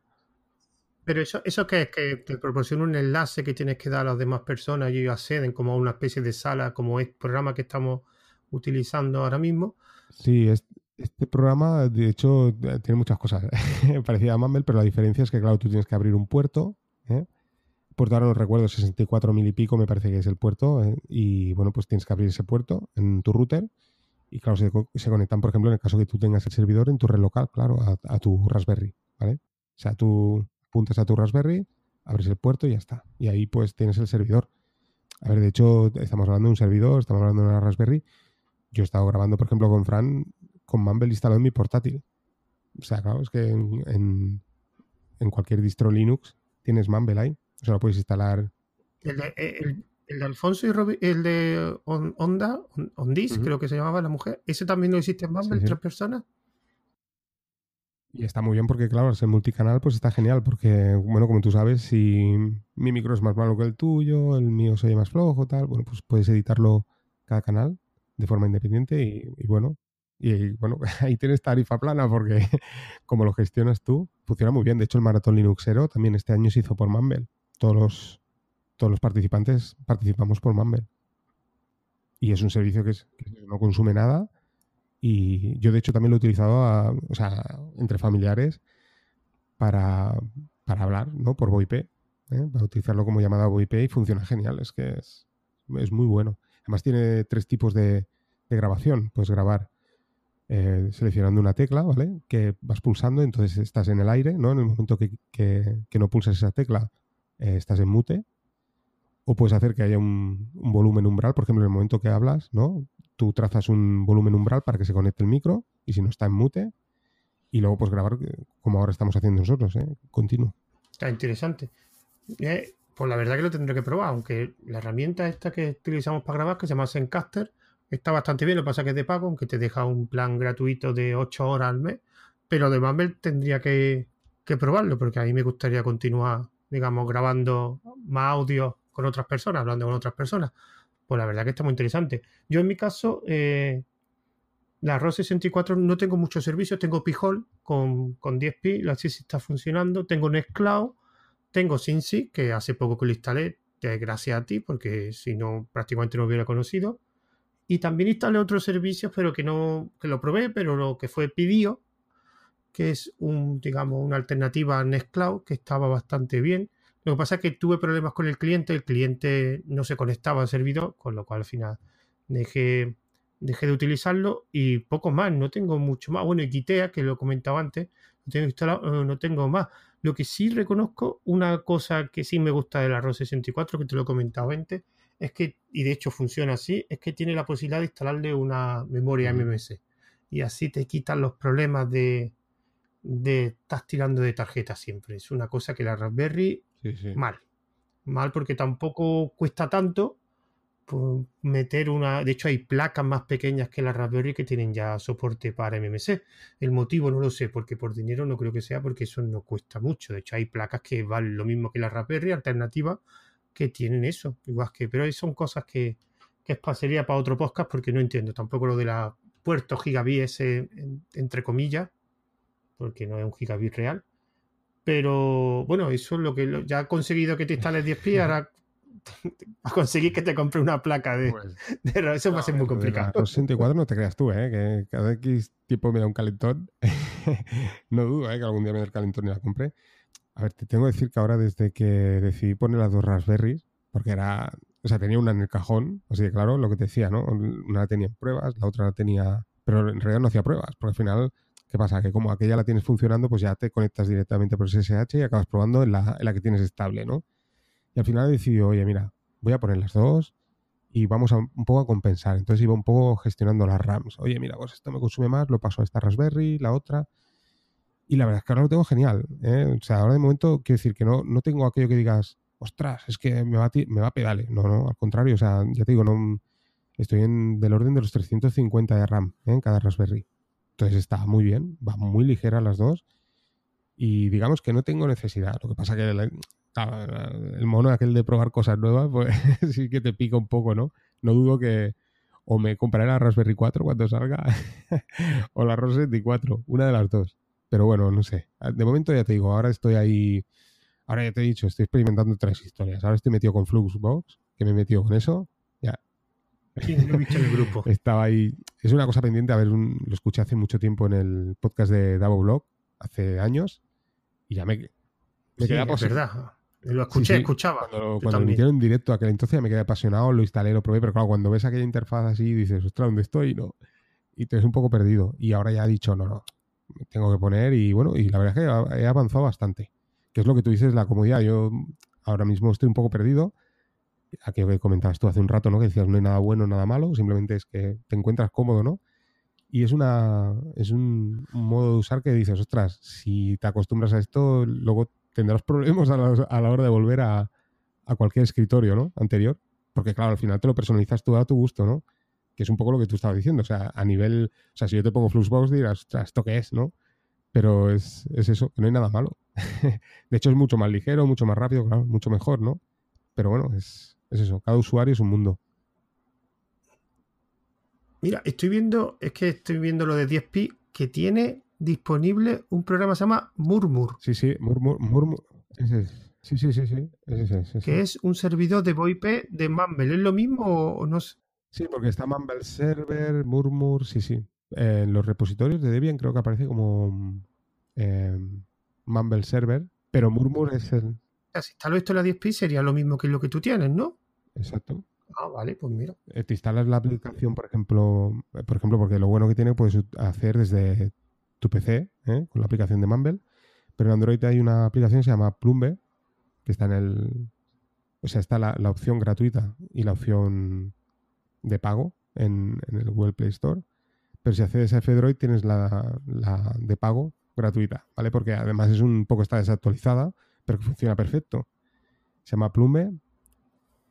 Plumble. Eso, ¿no? porque me gustaría, o me lo envías después por Telegram para ponerlo las notas del programa, poner todas estas aplicaciones que, estamos hablando, porque me imagino que a algunos les interesará. Una cosa que, más, que me acabo de recordar que no te he comentado de la Raspberry, de un uso que yo lo probé, que es, eh, conozco gente que tiene la Raspberry y lo que hace por Wake Online eh, encender el ordenador de, escritorio que utilizan. De hecho, lo primero que lo escuché fue en el, en el podcast de Davo Blog que había uno de los, digamos, invitados que siempre estaban, uno de los participantes, lo tenía así, tenía una Raspberry y por Wake Online encendía el ordenador de sobremesa y podía descargarse documentos.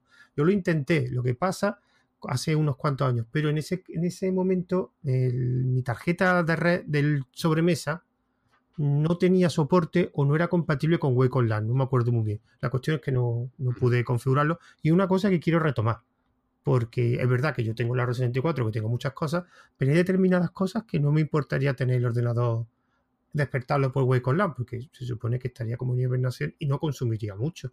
Tampoco es una cosa que, que quiero, que quiero probar. Sí, sí. Yo eso, a ver, es una de las cosas que me pica. Lo que pasa es, ¿sabes qué pasa? Claro, como tengo el, servidor HP, que por la hilo ya se enciende por SSH, entonces, claro, no, no lo, o sea, no, no, lo necesito, ¿no? Pero sí que es una de las cosas que he estado leyendo, que, que me ha parecido muy interesante. Yo puedo encenderlo desde la Raspberry, pero lo que te digo, por SSH o hasta incluso desde, desde Termux, en el móvil Android. O sea, yo accedo vía SSH, me conecto a mi server a través de la VPN y enciendo el server. Pero, proyectos, como tú dices, ¿no?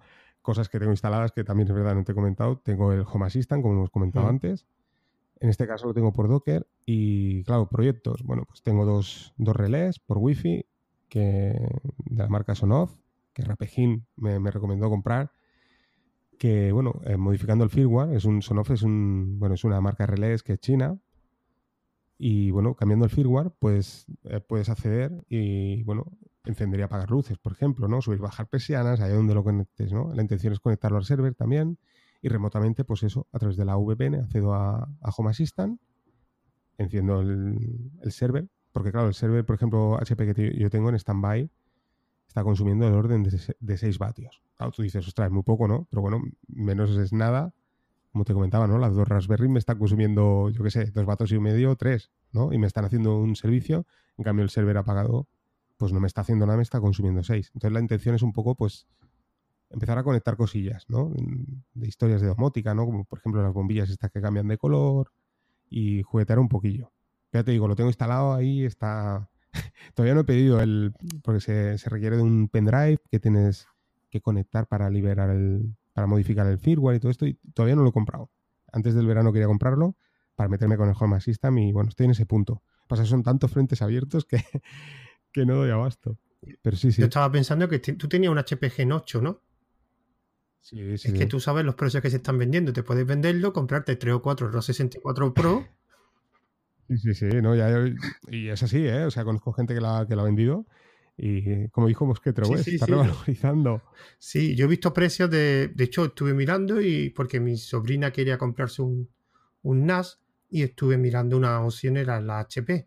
Pero cuando vi lo que valían y lo que lo vendían, la Gen 8 sobre todo, era espectacular. Porque creo que ya no se vende nueva, ¿no? Que ya solo se vende de segunda mano o siguen haciendo HP Gen 8. No, no, el Gen 8 ya lo han cambiado. Creo que estaba el Gen 10, creo recordar. Lo que pasa es que la nueva versión han quitado eso sí, eso. Y claro, la, gracia es eso, porque claro, es alucinante. Eh, tiene dos tarjetas de red. Entonces tú, pues eso, te conectas, digamos que tienes una tarjeta red, ¿no? Que te conectas por SSH y puedes encender el server. Es alucinante. Claro, aquí te abre unos frentes. Por ejemplo, yo lo puedo conectar a Home Assistant, ¿no? Se me está ocurriendo ahora, ¿no? Y por Home Assistant, mediante interfaz gráfica, le doy un botoncito y se enciende el server por ejemplo, ¿no? Claro. O sea, puedes hacer días. Y yo, de hecho, por ejemplo, hubo un tiempo que, que, hice, pues uno de los proyectos, ¿no?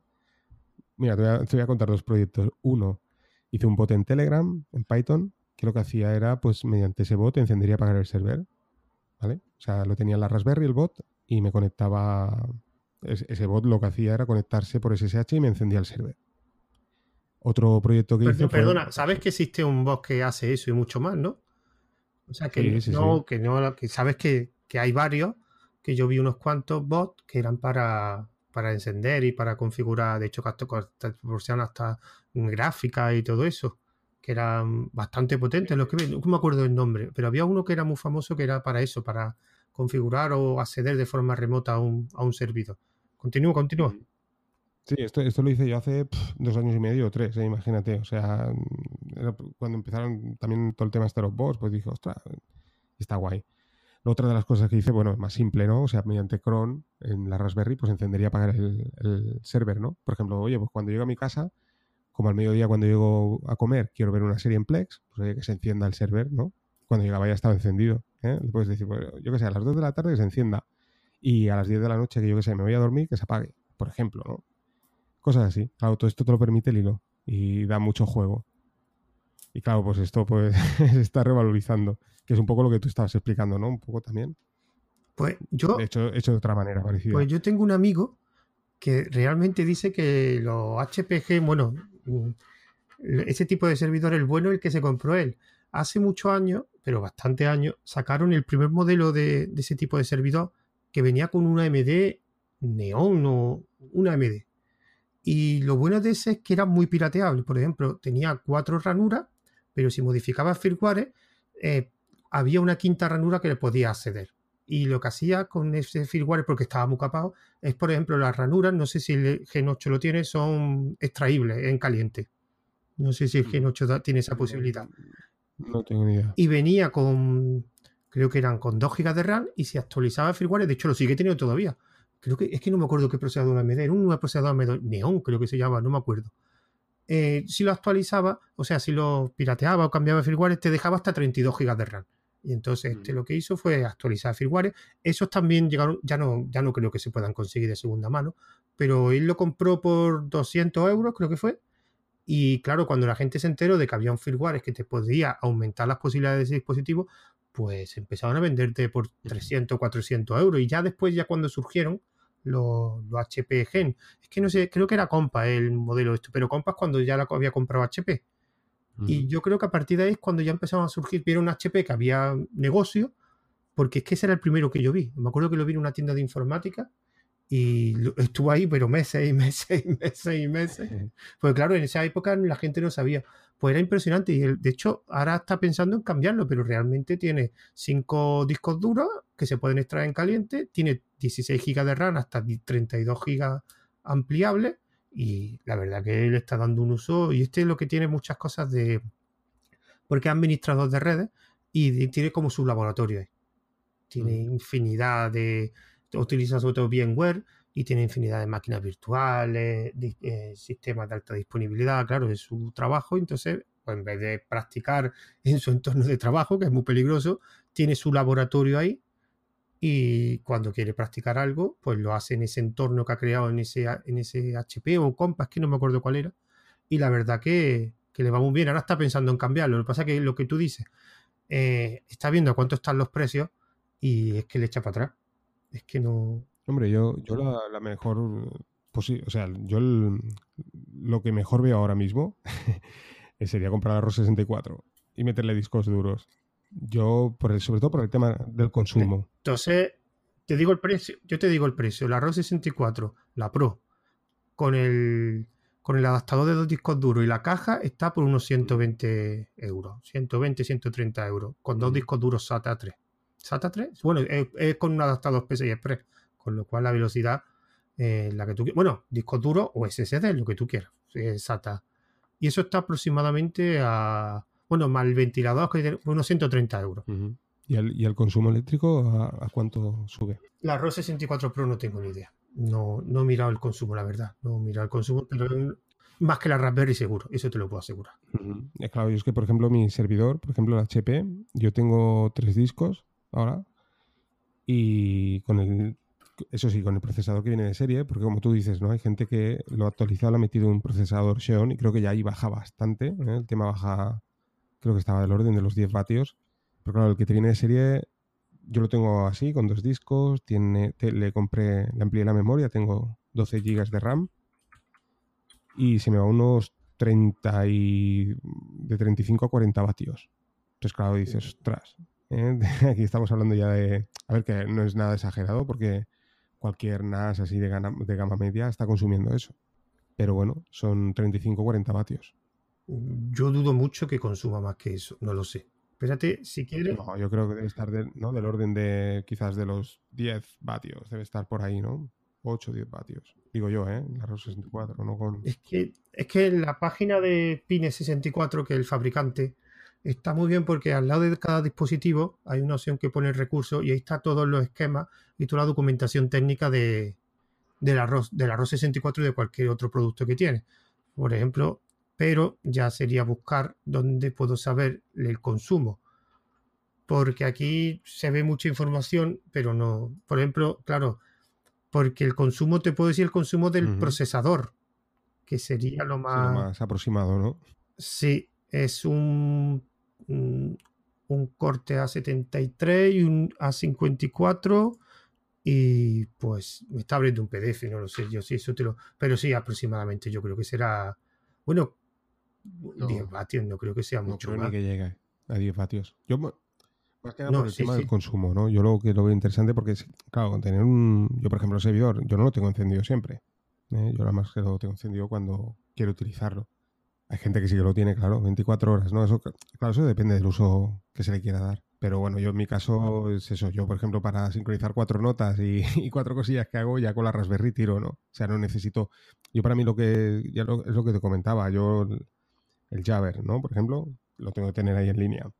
El, por ejemplo, el Plex para escuchar música, el Tiny Tiny RSS para las noticias, el SyncTheme para las notas, ya con esto ya tiro. O sea, no, no necesito más. Entonces, claro, que fue un poco ese, proceso de formación, ¿no? Yo me inicié pues con el Gen 8 y paralel- paralelamente me compré una Raspberry. Entonces, al final, todo lo que iba montando en el Gen 8 lo montaba la Raspberry, ¿no? Me daba cuenta que la Raspberry funcionaba, ¿no? Y era un poco lo que me llamaba la atención, ¿no? Decir, ostras, un producto de 35 euros de un bajo consumo, ostras, puedo hacer aproximadamente, porque lo que hablamos en velocidad es mucho más rápido, ¿no? Gen 8, ¿no? Pero mm, velocidad de transferencia de datos, eh, cuidado. En según qué servicios, ya tú pones Mambel y va exactamente igual, por ejemplo. ¿eh? Claro, sin fin para un ORG, una nota un archivo pequeño, va exactamente igual. Claro, si nos podemos a sincronizar 50 gigas, pues ya no va igual, como tú sabes. Eh, por ejemplo, Tiny RSS, pues yo te diría que va igual. O sea, no notas diferencia. También tiene mucho que ver lo que decimos, ¿no? Si tú pillas la Raspberry y lo sobrecargas de servicios a tope, aquello empieza a ralentizarse un poquito. ¿eh? Pero bueno, si sabes más o menos gestionarlo bien, lo que- por ejemplo, yo en mi caso, ¿no? Lo que he hecho, ¿no? Si todos los servicios los tuviera en una Raspberry, me funcionaría igual, pero me iría un poco la cosa más lenta que he hecho. Pues utilizar las dos Raspberries por separado, que era uno de los objetivos que tenía. eh, Lo que hemos comentado al principio, ¿no? El tema de sincronizar entre las dos Raspberries.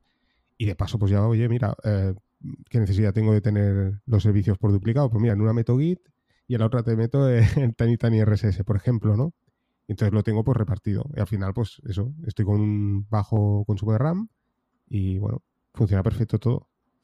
Claro, vamos a ver una Raspberry con un giga de RAM, mm, depende de los servicios que va a utilizar, pero los servicios normales, un Nextcloud no te hace falta tener otra cosa. Un Plex tampoco creo que te hace falta. Ahora, si vas a trabajar con Docker, porque lo de Docker el problema es que cuando empiezas a manejar Docker, empiezas con contenedor, contenedor, contenedor, contenedor, y al final te das cuenta que tienes cuatro o cinco contenedores y ahí sí se nota un poco los RAM. Yo, por ejemplo, lo que te comentaba antes, yo tengo una ROS 64 de 4 GB y si me compro alguna, que sería posiblemente la versión Pro, sería la de 2 GB. Yo no me compraría otra de 4, porque la de 2 GB está a 50, 45 euros la placa y yo es que no, yo lo máximo que he tenido, mm, como tú más o menos, no, a lo mejor un poquito más, 400 megas de memoria de consumo de RAM. ¿Para qué quiero más? Tampoco voy a tener instalados 20.000 servicios, porque al final, una cosa es que tenga instalados servicios, pero después otra Claro, cosa es, es que, que- realmente lo vaya a usar. Yo tengo aquí servicios Claro, que lo he probado y no he vuelto a utilizarlo. Entonces, claro, al final vas a utilizar, hombre, tú puedes instalar 20 servicios, pero realmente vas a utilizar 20 servicios. Es como lo que has comentado del HP del Gen 8. El Gen 8 sirve para una cosa, por lo menos para mí. Yo me compraría uno, sería almacenamiento, punto. Copia de seguridad, lo que tú quieras. Eso para eso no te sirve una Raspberry. Para ejecutar cosas, con una Raspberry lo puedes hacer perfectamente. No hay ningún problema. ¿Cuál es el problema que yo le veo, o el fallo que yo le veo a la Raspberry? Que ya lo he dicho en el otro podcast de RM para todos. Principalmente que no tenga MMC sí, sí. y que el puerto gigabit no sea un puerto gigabit real. Yo para mí eso es prim- primordial porque yo voy a trabajar muchas cosas en red local y creo que el puerto de las 3B más, creo, 3B Plus, creo que por lo que escuché de Pedro Mosquetero creo que eran 400 megas, me parece, porque estaba compartido con el USB, no recuerdo, algo escuché, pero no era gigabit. Yo este puerto que tengo sí es gigabit. Claro. Eso yo creo que es el punto, punto más importante, ¿eh? porque yo te digo una cosa, lo del MMC, hombre, también, ¿no? Pero con, yo por ejemplo, en la práctica, eh, puedo decir, por ejemplo, que desde que estoy utilizando el USB, el pendrive, o sea, no te puedes imaginar la cantidad de contenedores que, que he montado, desmontado, creado, o sea, lecturas y escrituras, pero, pero algo bestia, ¿eh? O sea, montar un contenedor es lo que te decía, ¿no? Luego en los próximos podcasts explicaré cómo crear tú tu propio contenedor, ¿no? Y claro, yo, o sea, esto no lo estoy haciendo con el servidor, lo estoy haciendo con la Raspberry. O sea, crear el contenedor de cero. Monto, claro, eh, yo no, no sé hacerlo, ¿no? Entonces me sale mal, desmonto, monto, desmonto, ahora lo monto así, ahora lo monto así, ya lo sé hacer, ahora lo monto de otra manera. Lecturas y escrituras y todavía no se me ha roto el pendrive. Cosa que esto, claro, lo que tú comentabas, con la, con la serie yo creo que no hubiera llegado ni el mes.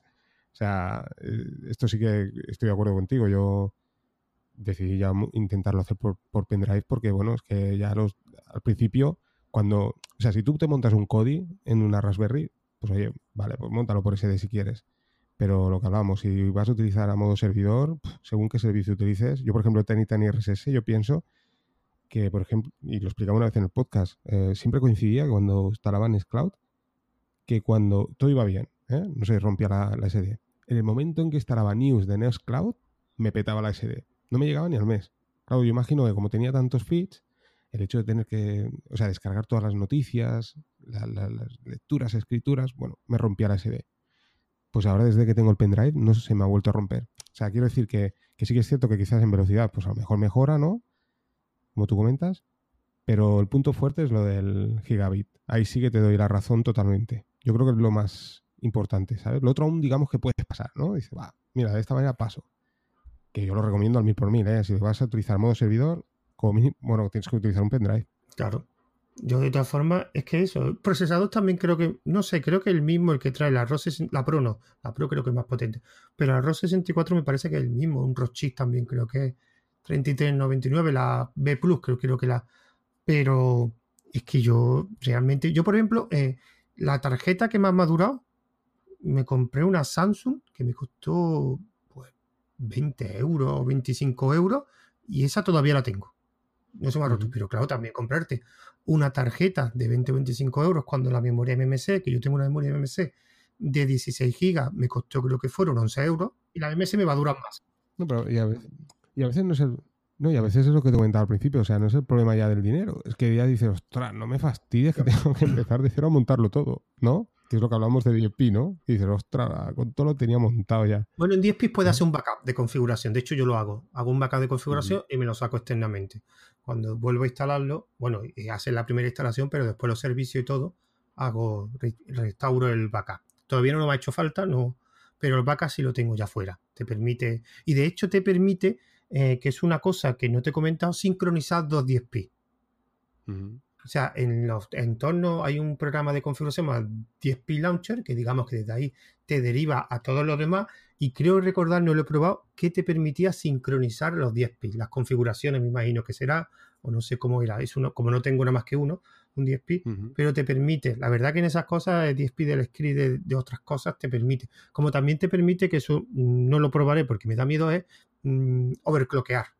Hay una sesión que es de rendimiento que te permite toquetear esas cosas. Lo que pasa es que yo la mismo, mi ROS 64 la tengo sin ventilador y sin disipador, que no he tenido problemas de, temperatura. Yo no sé por qué la gente, es que veo que mucha gente con la Raspberry utilizan ventiladores, disipadores. No sé cómo se calienta tanto una Raspberry, me imagino que será dependiendo del servicio que haga. Se calienta bastante, ¿eh? depende también de qué Raspberry. Yo, por ejemplo, lo que tú decías, ¿no? Yo tengo la 3B, pero tengo dos versiones, ¿no? O sea, bueno, dos versiones. Es la misma versión, ¿vale? Pero digamos que hay prácticamente un año de diferencia y una es un, vamos, es un horno, ¿eh? y son las dos. Pero, con, pero por los servicios, por Play o algo, o en general es que se calienta con cualquier cosa. O sea, sí, o sea, cuando tú la pones sin nada, o sea, Raspbian, por ejemplo, bueno, tocas el procesador dices, uy, está calentito, ¿no? Pero es lo que tú dices, a la que empiezas a instalar un poquito de cosas, o que aquello se pone rojo vivo. Yo, de hecho, ahora tengo un. Yo tengo disipadores. yo en el, grupo de, de alguna vez lo he colgado la foto o sea, tengo procesadores de, CPUs de, PCs. ¿Vale? Encima poner una chapa aluminio. O sea, yo no tengo la típica, el típico disipador de calor que te venden en, tiendas chinas de estos chiquititos. No, yo le he metido aquello, le he metido, o sea, una chapa de aluminio, encima otro, otro, varios disipadores, ¿vale?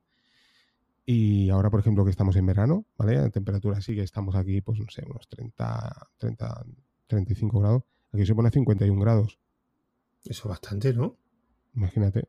Por eso te digo, te estoy hablando de los servicios, lo, que te estoy comentando, ¿no? Por eso imagínate si se calienta, ¿eh? estamos hablando entre 150 megas, sin, hacer sincronizaciones ni nada, o sea, así tal cual en reposo.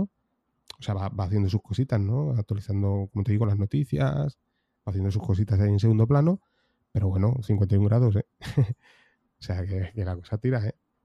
Pues yo te podría decir cuánto está la, la 64 porque en Pijol te pone la temperatura, pero no me aparece, porque digamos, donde aparecía lo de la temperatura, está, no sé, será un fallo de la web, pero no me aparece. Pero aquí pone, bueno, por ejemplo, la memoria usada es un 7%, lo que tengo yo ahora mismo de, de 10 pi. Es que claro, es que es que va a sobrar. Es que no, hombre, si te la hace play y estuviera enviando streaming, pues me imagino que se calentaría. Tampoco. Pero claro, yo es que siempre lo digo, la Raspberry está muy bien, pero que por eso también monté un podcast, el DRM va todo, para dar a conocer otra alternativa. Es que hay un mundo gigantesco, ya decides tú si te interesa o no. Están las NanoPi, que son placas también muy buenas y muy pequeñitas. Están las ROS, las 64, pero también están las la Odroid.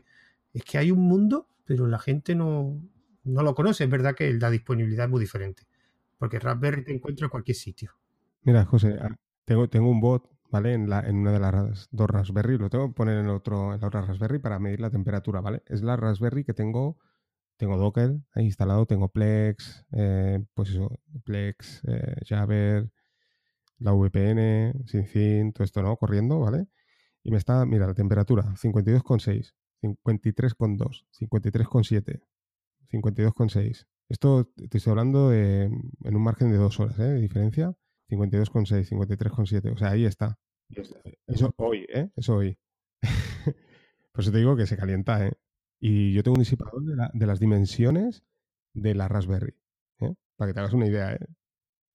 No es un disipador chiquitín. ¿eh? Sí, yo el mundo de la Raspberry, de los disipadores, es algo que me fascina, porque es que he visto de todo.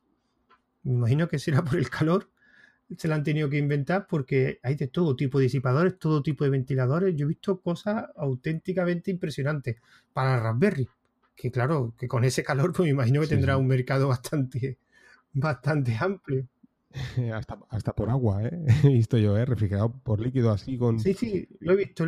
Eso también lo he visto yo, lo he visto, lo he visto. No me acuerdo dónde fue. Yo lo que he hecho es eso, al final poner un disipador chiquitito, apoyado sobre la CPU, y luego encima le pongo otro disipador.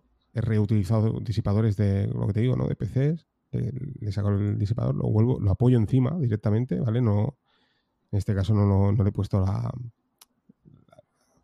lo que es la, iba a decir la silicona esta que, engancha, ¿vale? Para intercambiar bien el calor, ¿vale? ¿vale? De, cerámica y tal, no, no lo he hecho así, lo he puesto uno encima de otro y ya te digo, bueno, ya ves las temperaturas. La verdad que son bastante altas. Ahora, eso sí, ya te digo, se mueve bien, ¿eh? Lo que pasa es que, claro, eh, es lo que tú comentabas, ¿no? Eh, por una parte, aquí lo, del overclocking, imagínate para hacer overclocking aquí, ¿no? Y luego también la durabilidad del procesador, ¿eh? hay que tener en cuenta temperatura, ¿no? Y si le metes overclocking y tal, pues bueno, la vida del procesador yo creo que va cayendo en picado, ¿no? Si, te, si no sabes dónde te metes. Sí, sí, pero de todas formas, que al final son dispositivos que sirven para lo que sirven. Y ya decides tú lo que lo para qué quieres utilizarlo. Pero que simplemente, pues yo siempre digo que, que sepáis que hay alternativas. Bueno, Ángel, ¿algún comentario más? ¿Alguna? ¿O lo vamos dejando ya? Porque ya vamos a superar el que hiciste con Ondi y Alfonso. Sí. Bueno, pues nada, pues eso, que bueno, un poco era eh, lo que teníamos pendiente del primer podcast que grabamos con la aplicación esta de, de Anchor, que, no fue del todo bien, que era un poco la intención, ¿no? Hablar un poco de los servicios y yo creo que más o menos hemos explicado un poco los servicios que, utilizamos imprescindibles, luego el distro de la 10P, ¿no? Un poco comparando con Raspbian. Sí, sí. Eh, bueno, tú estás usando 10pi ahora, ¿no? Por lo que comentabas. Y, bueno, pues eso. no se van a aburrir, no se van a aburrir. Eh, un poco explicar lo que tenemos montado, ¿no? Aquí. Claro. Y nada.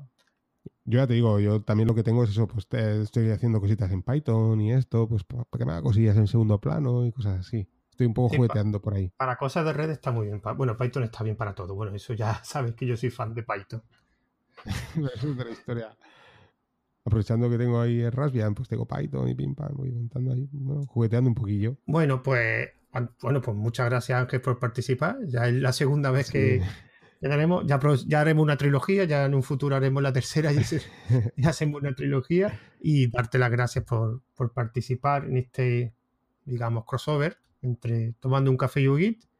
Y mm, voy a decir los métodos de contacto antes de despedirme. Eh, tengo disponible una cuenta de correo de email que es tomando un café arroba también una cuenta de Twitter que es arroba tomando guion bajo un guion bajo café, un grupo privado de oyentes que lo podéis ver en mensaje anclado del canal de Telegram arroba tomando un café, que es donde subiré los audios y también estará disponible en el servicio de Anchor FM eh, y en iVoox. Así que espero que haya gustado y me despido de vosotros hasta el siguiente audio.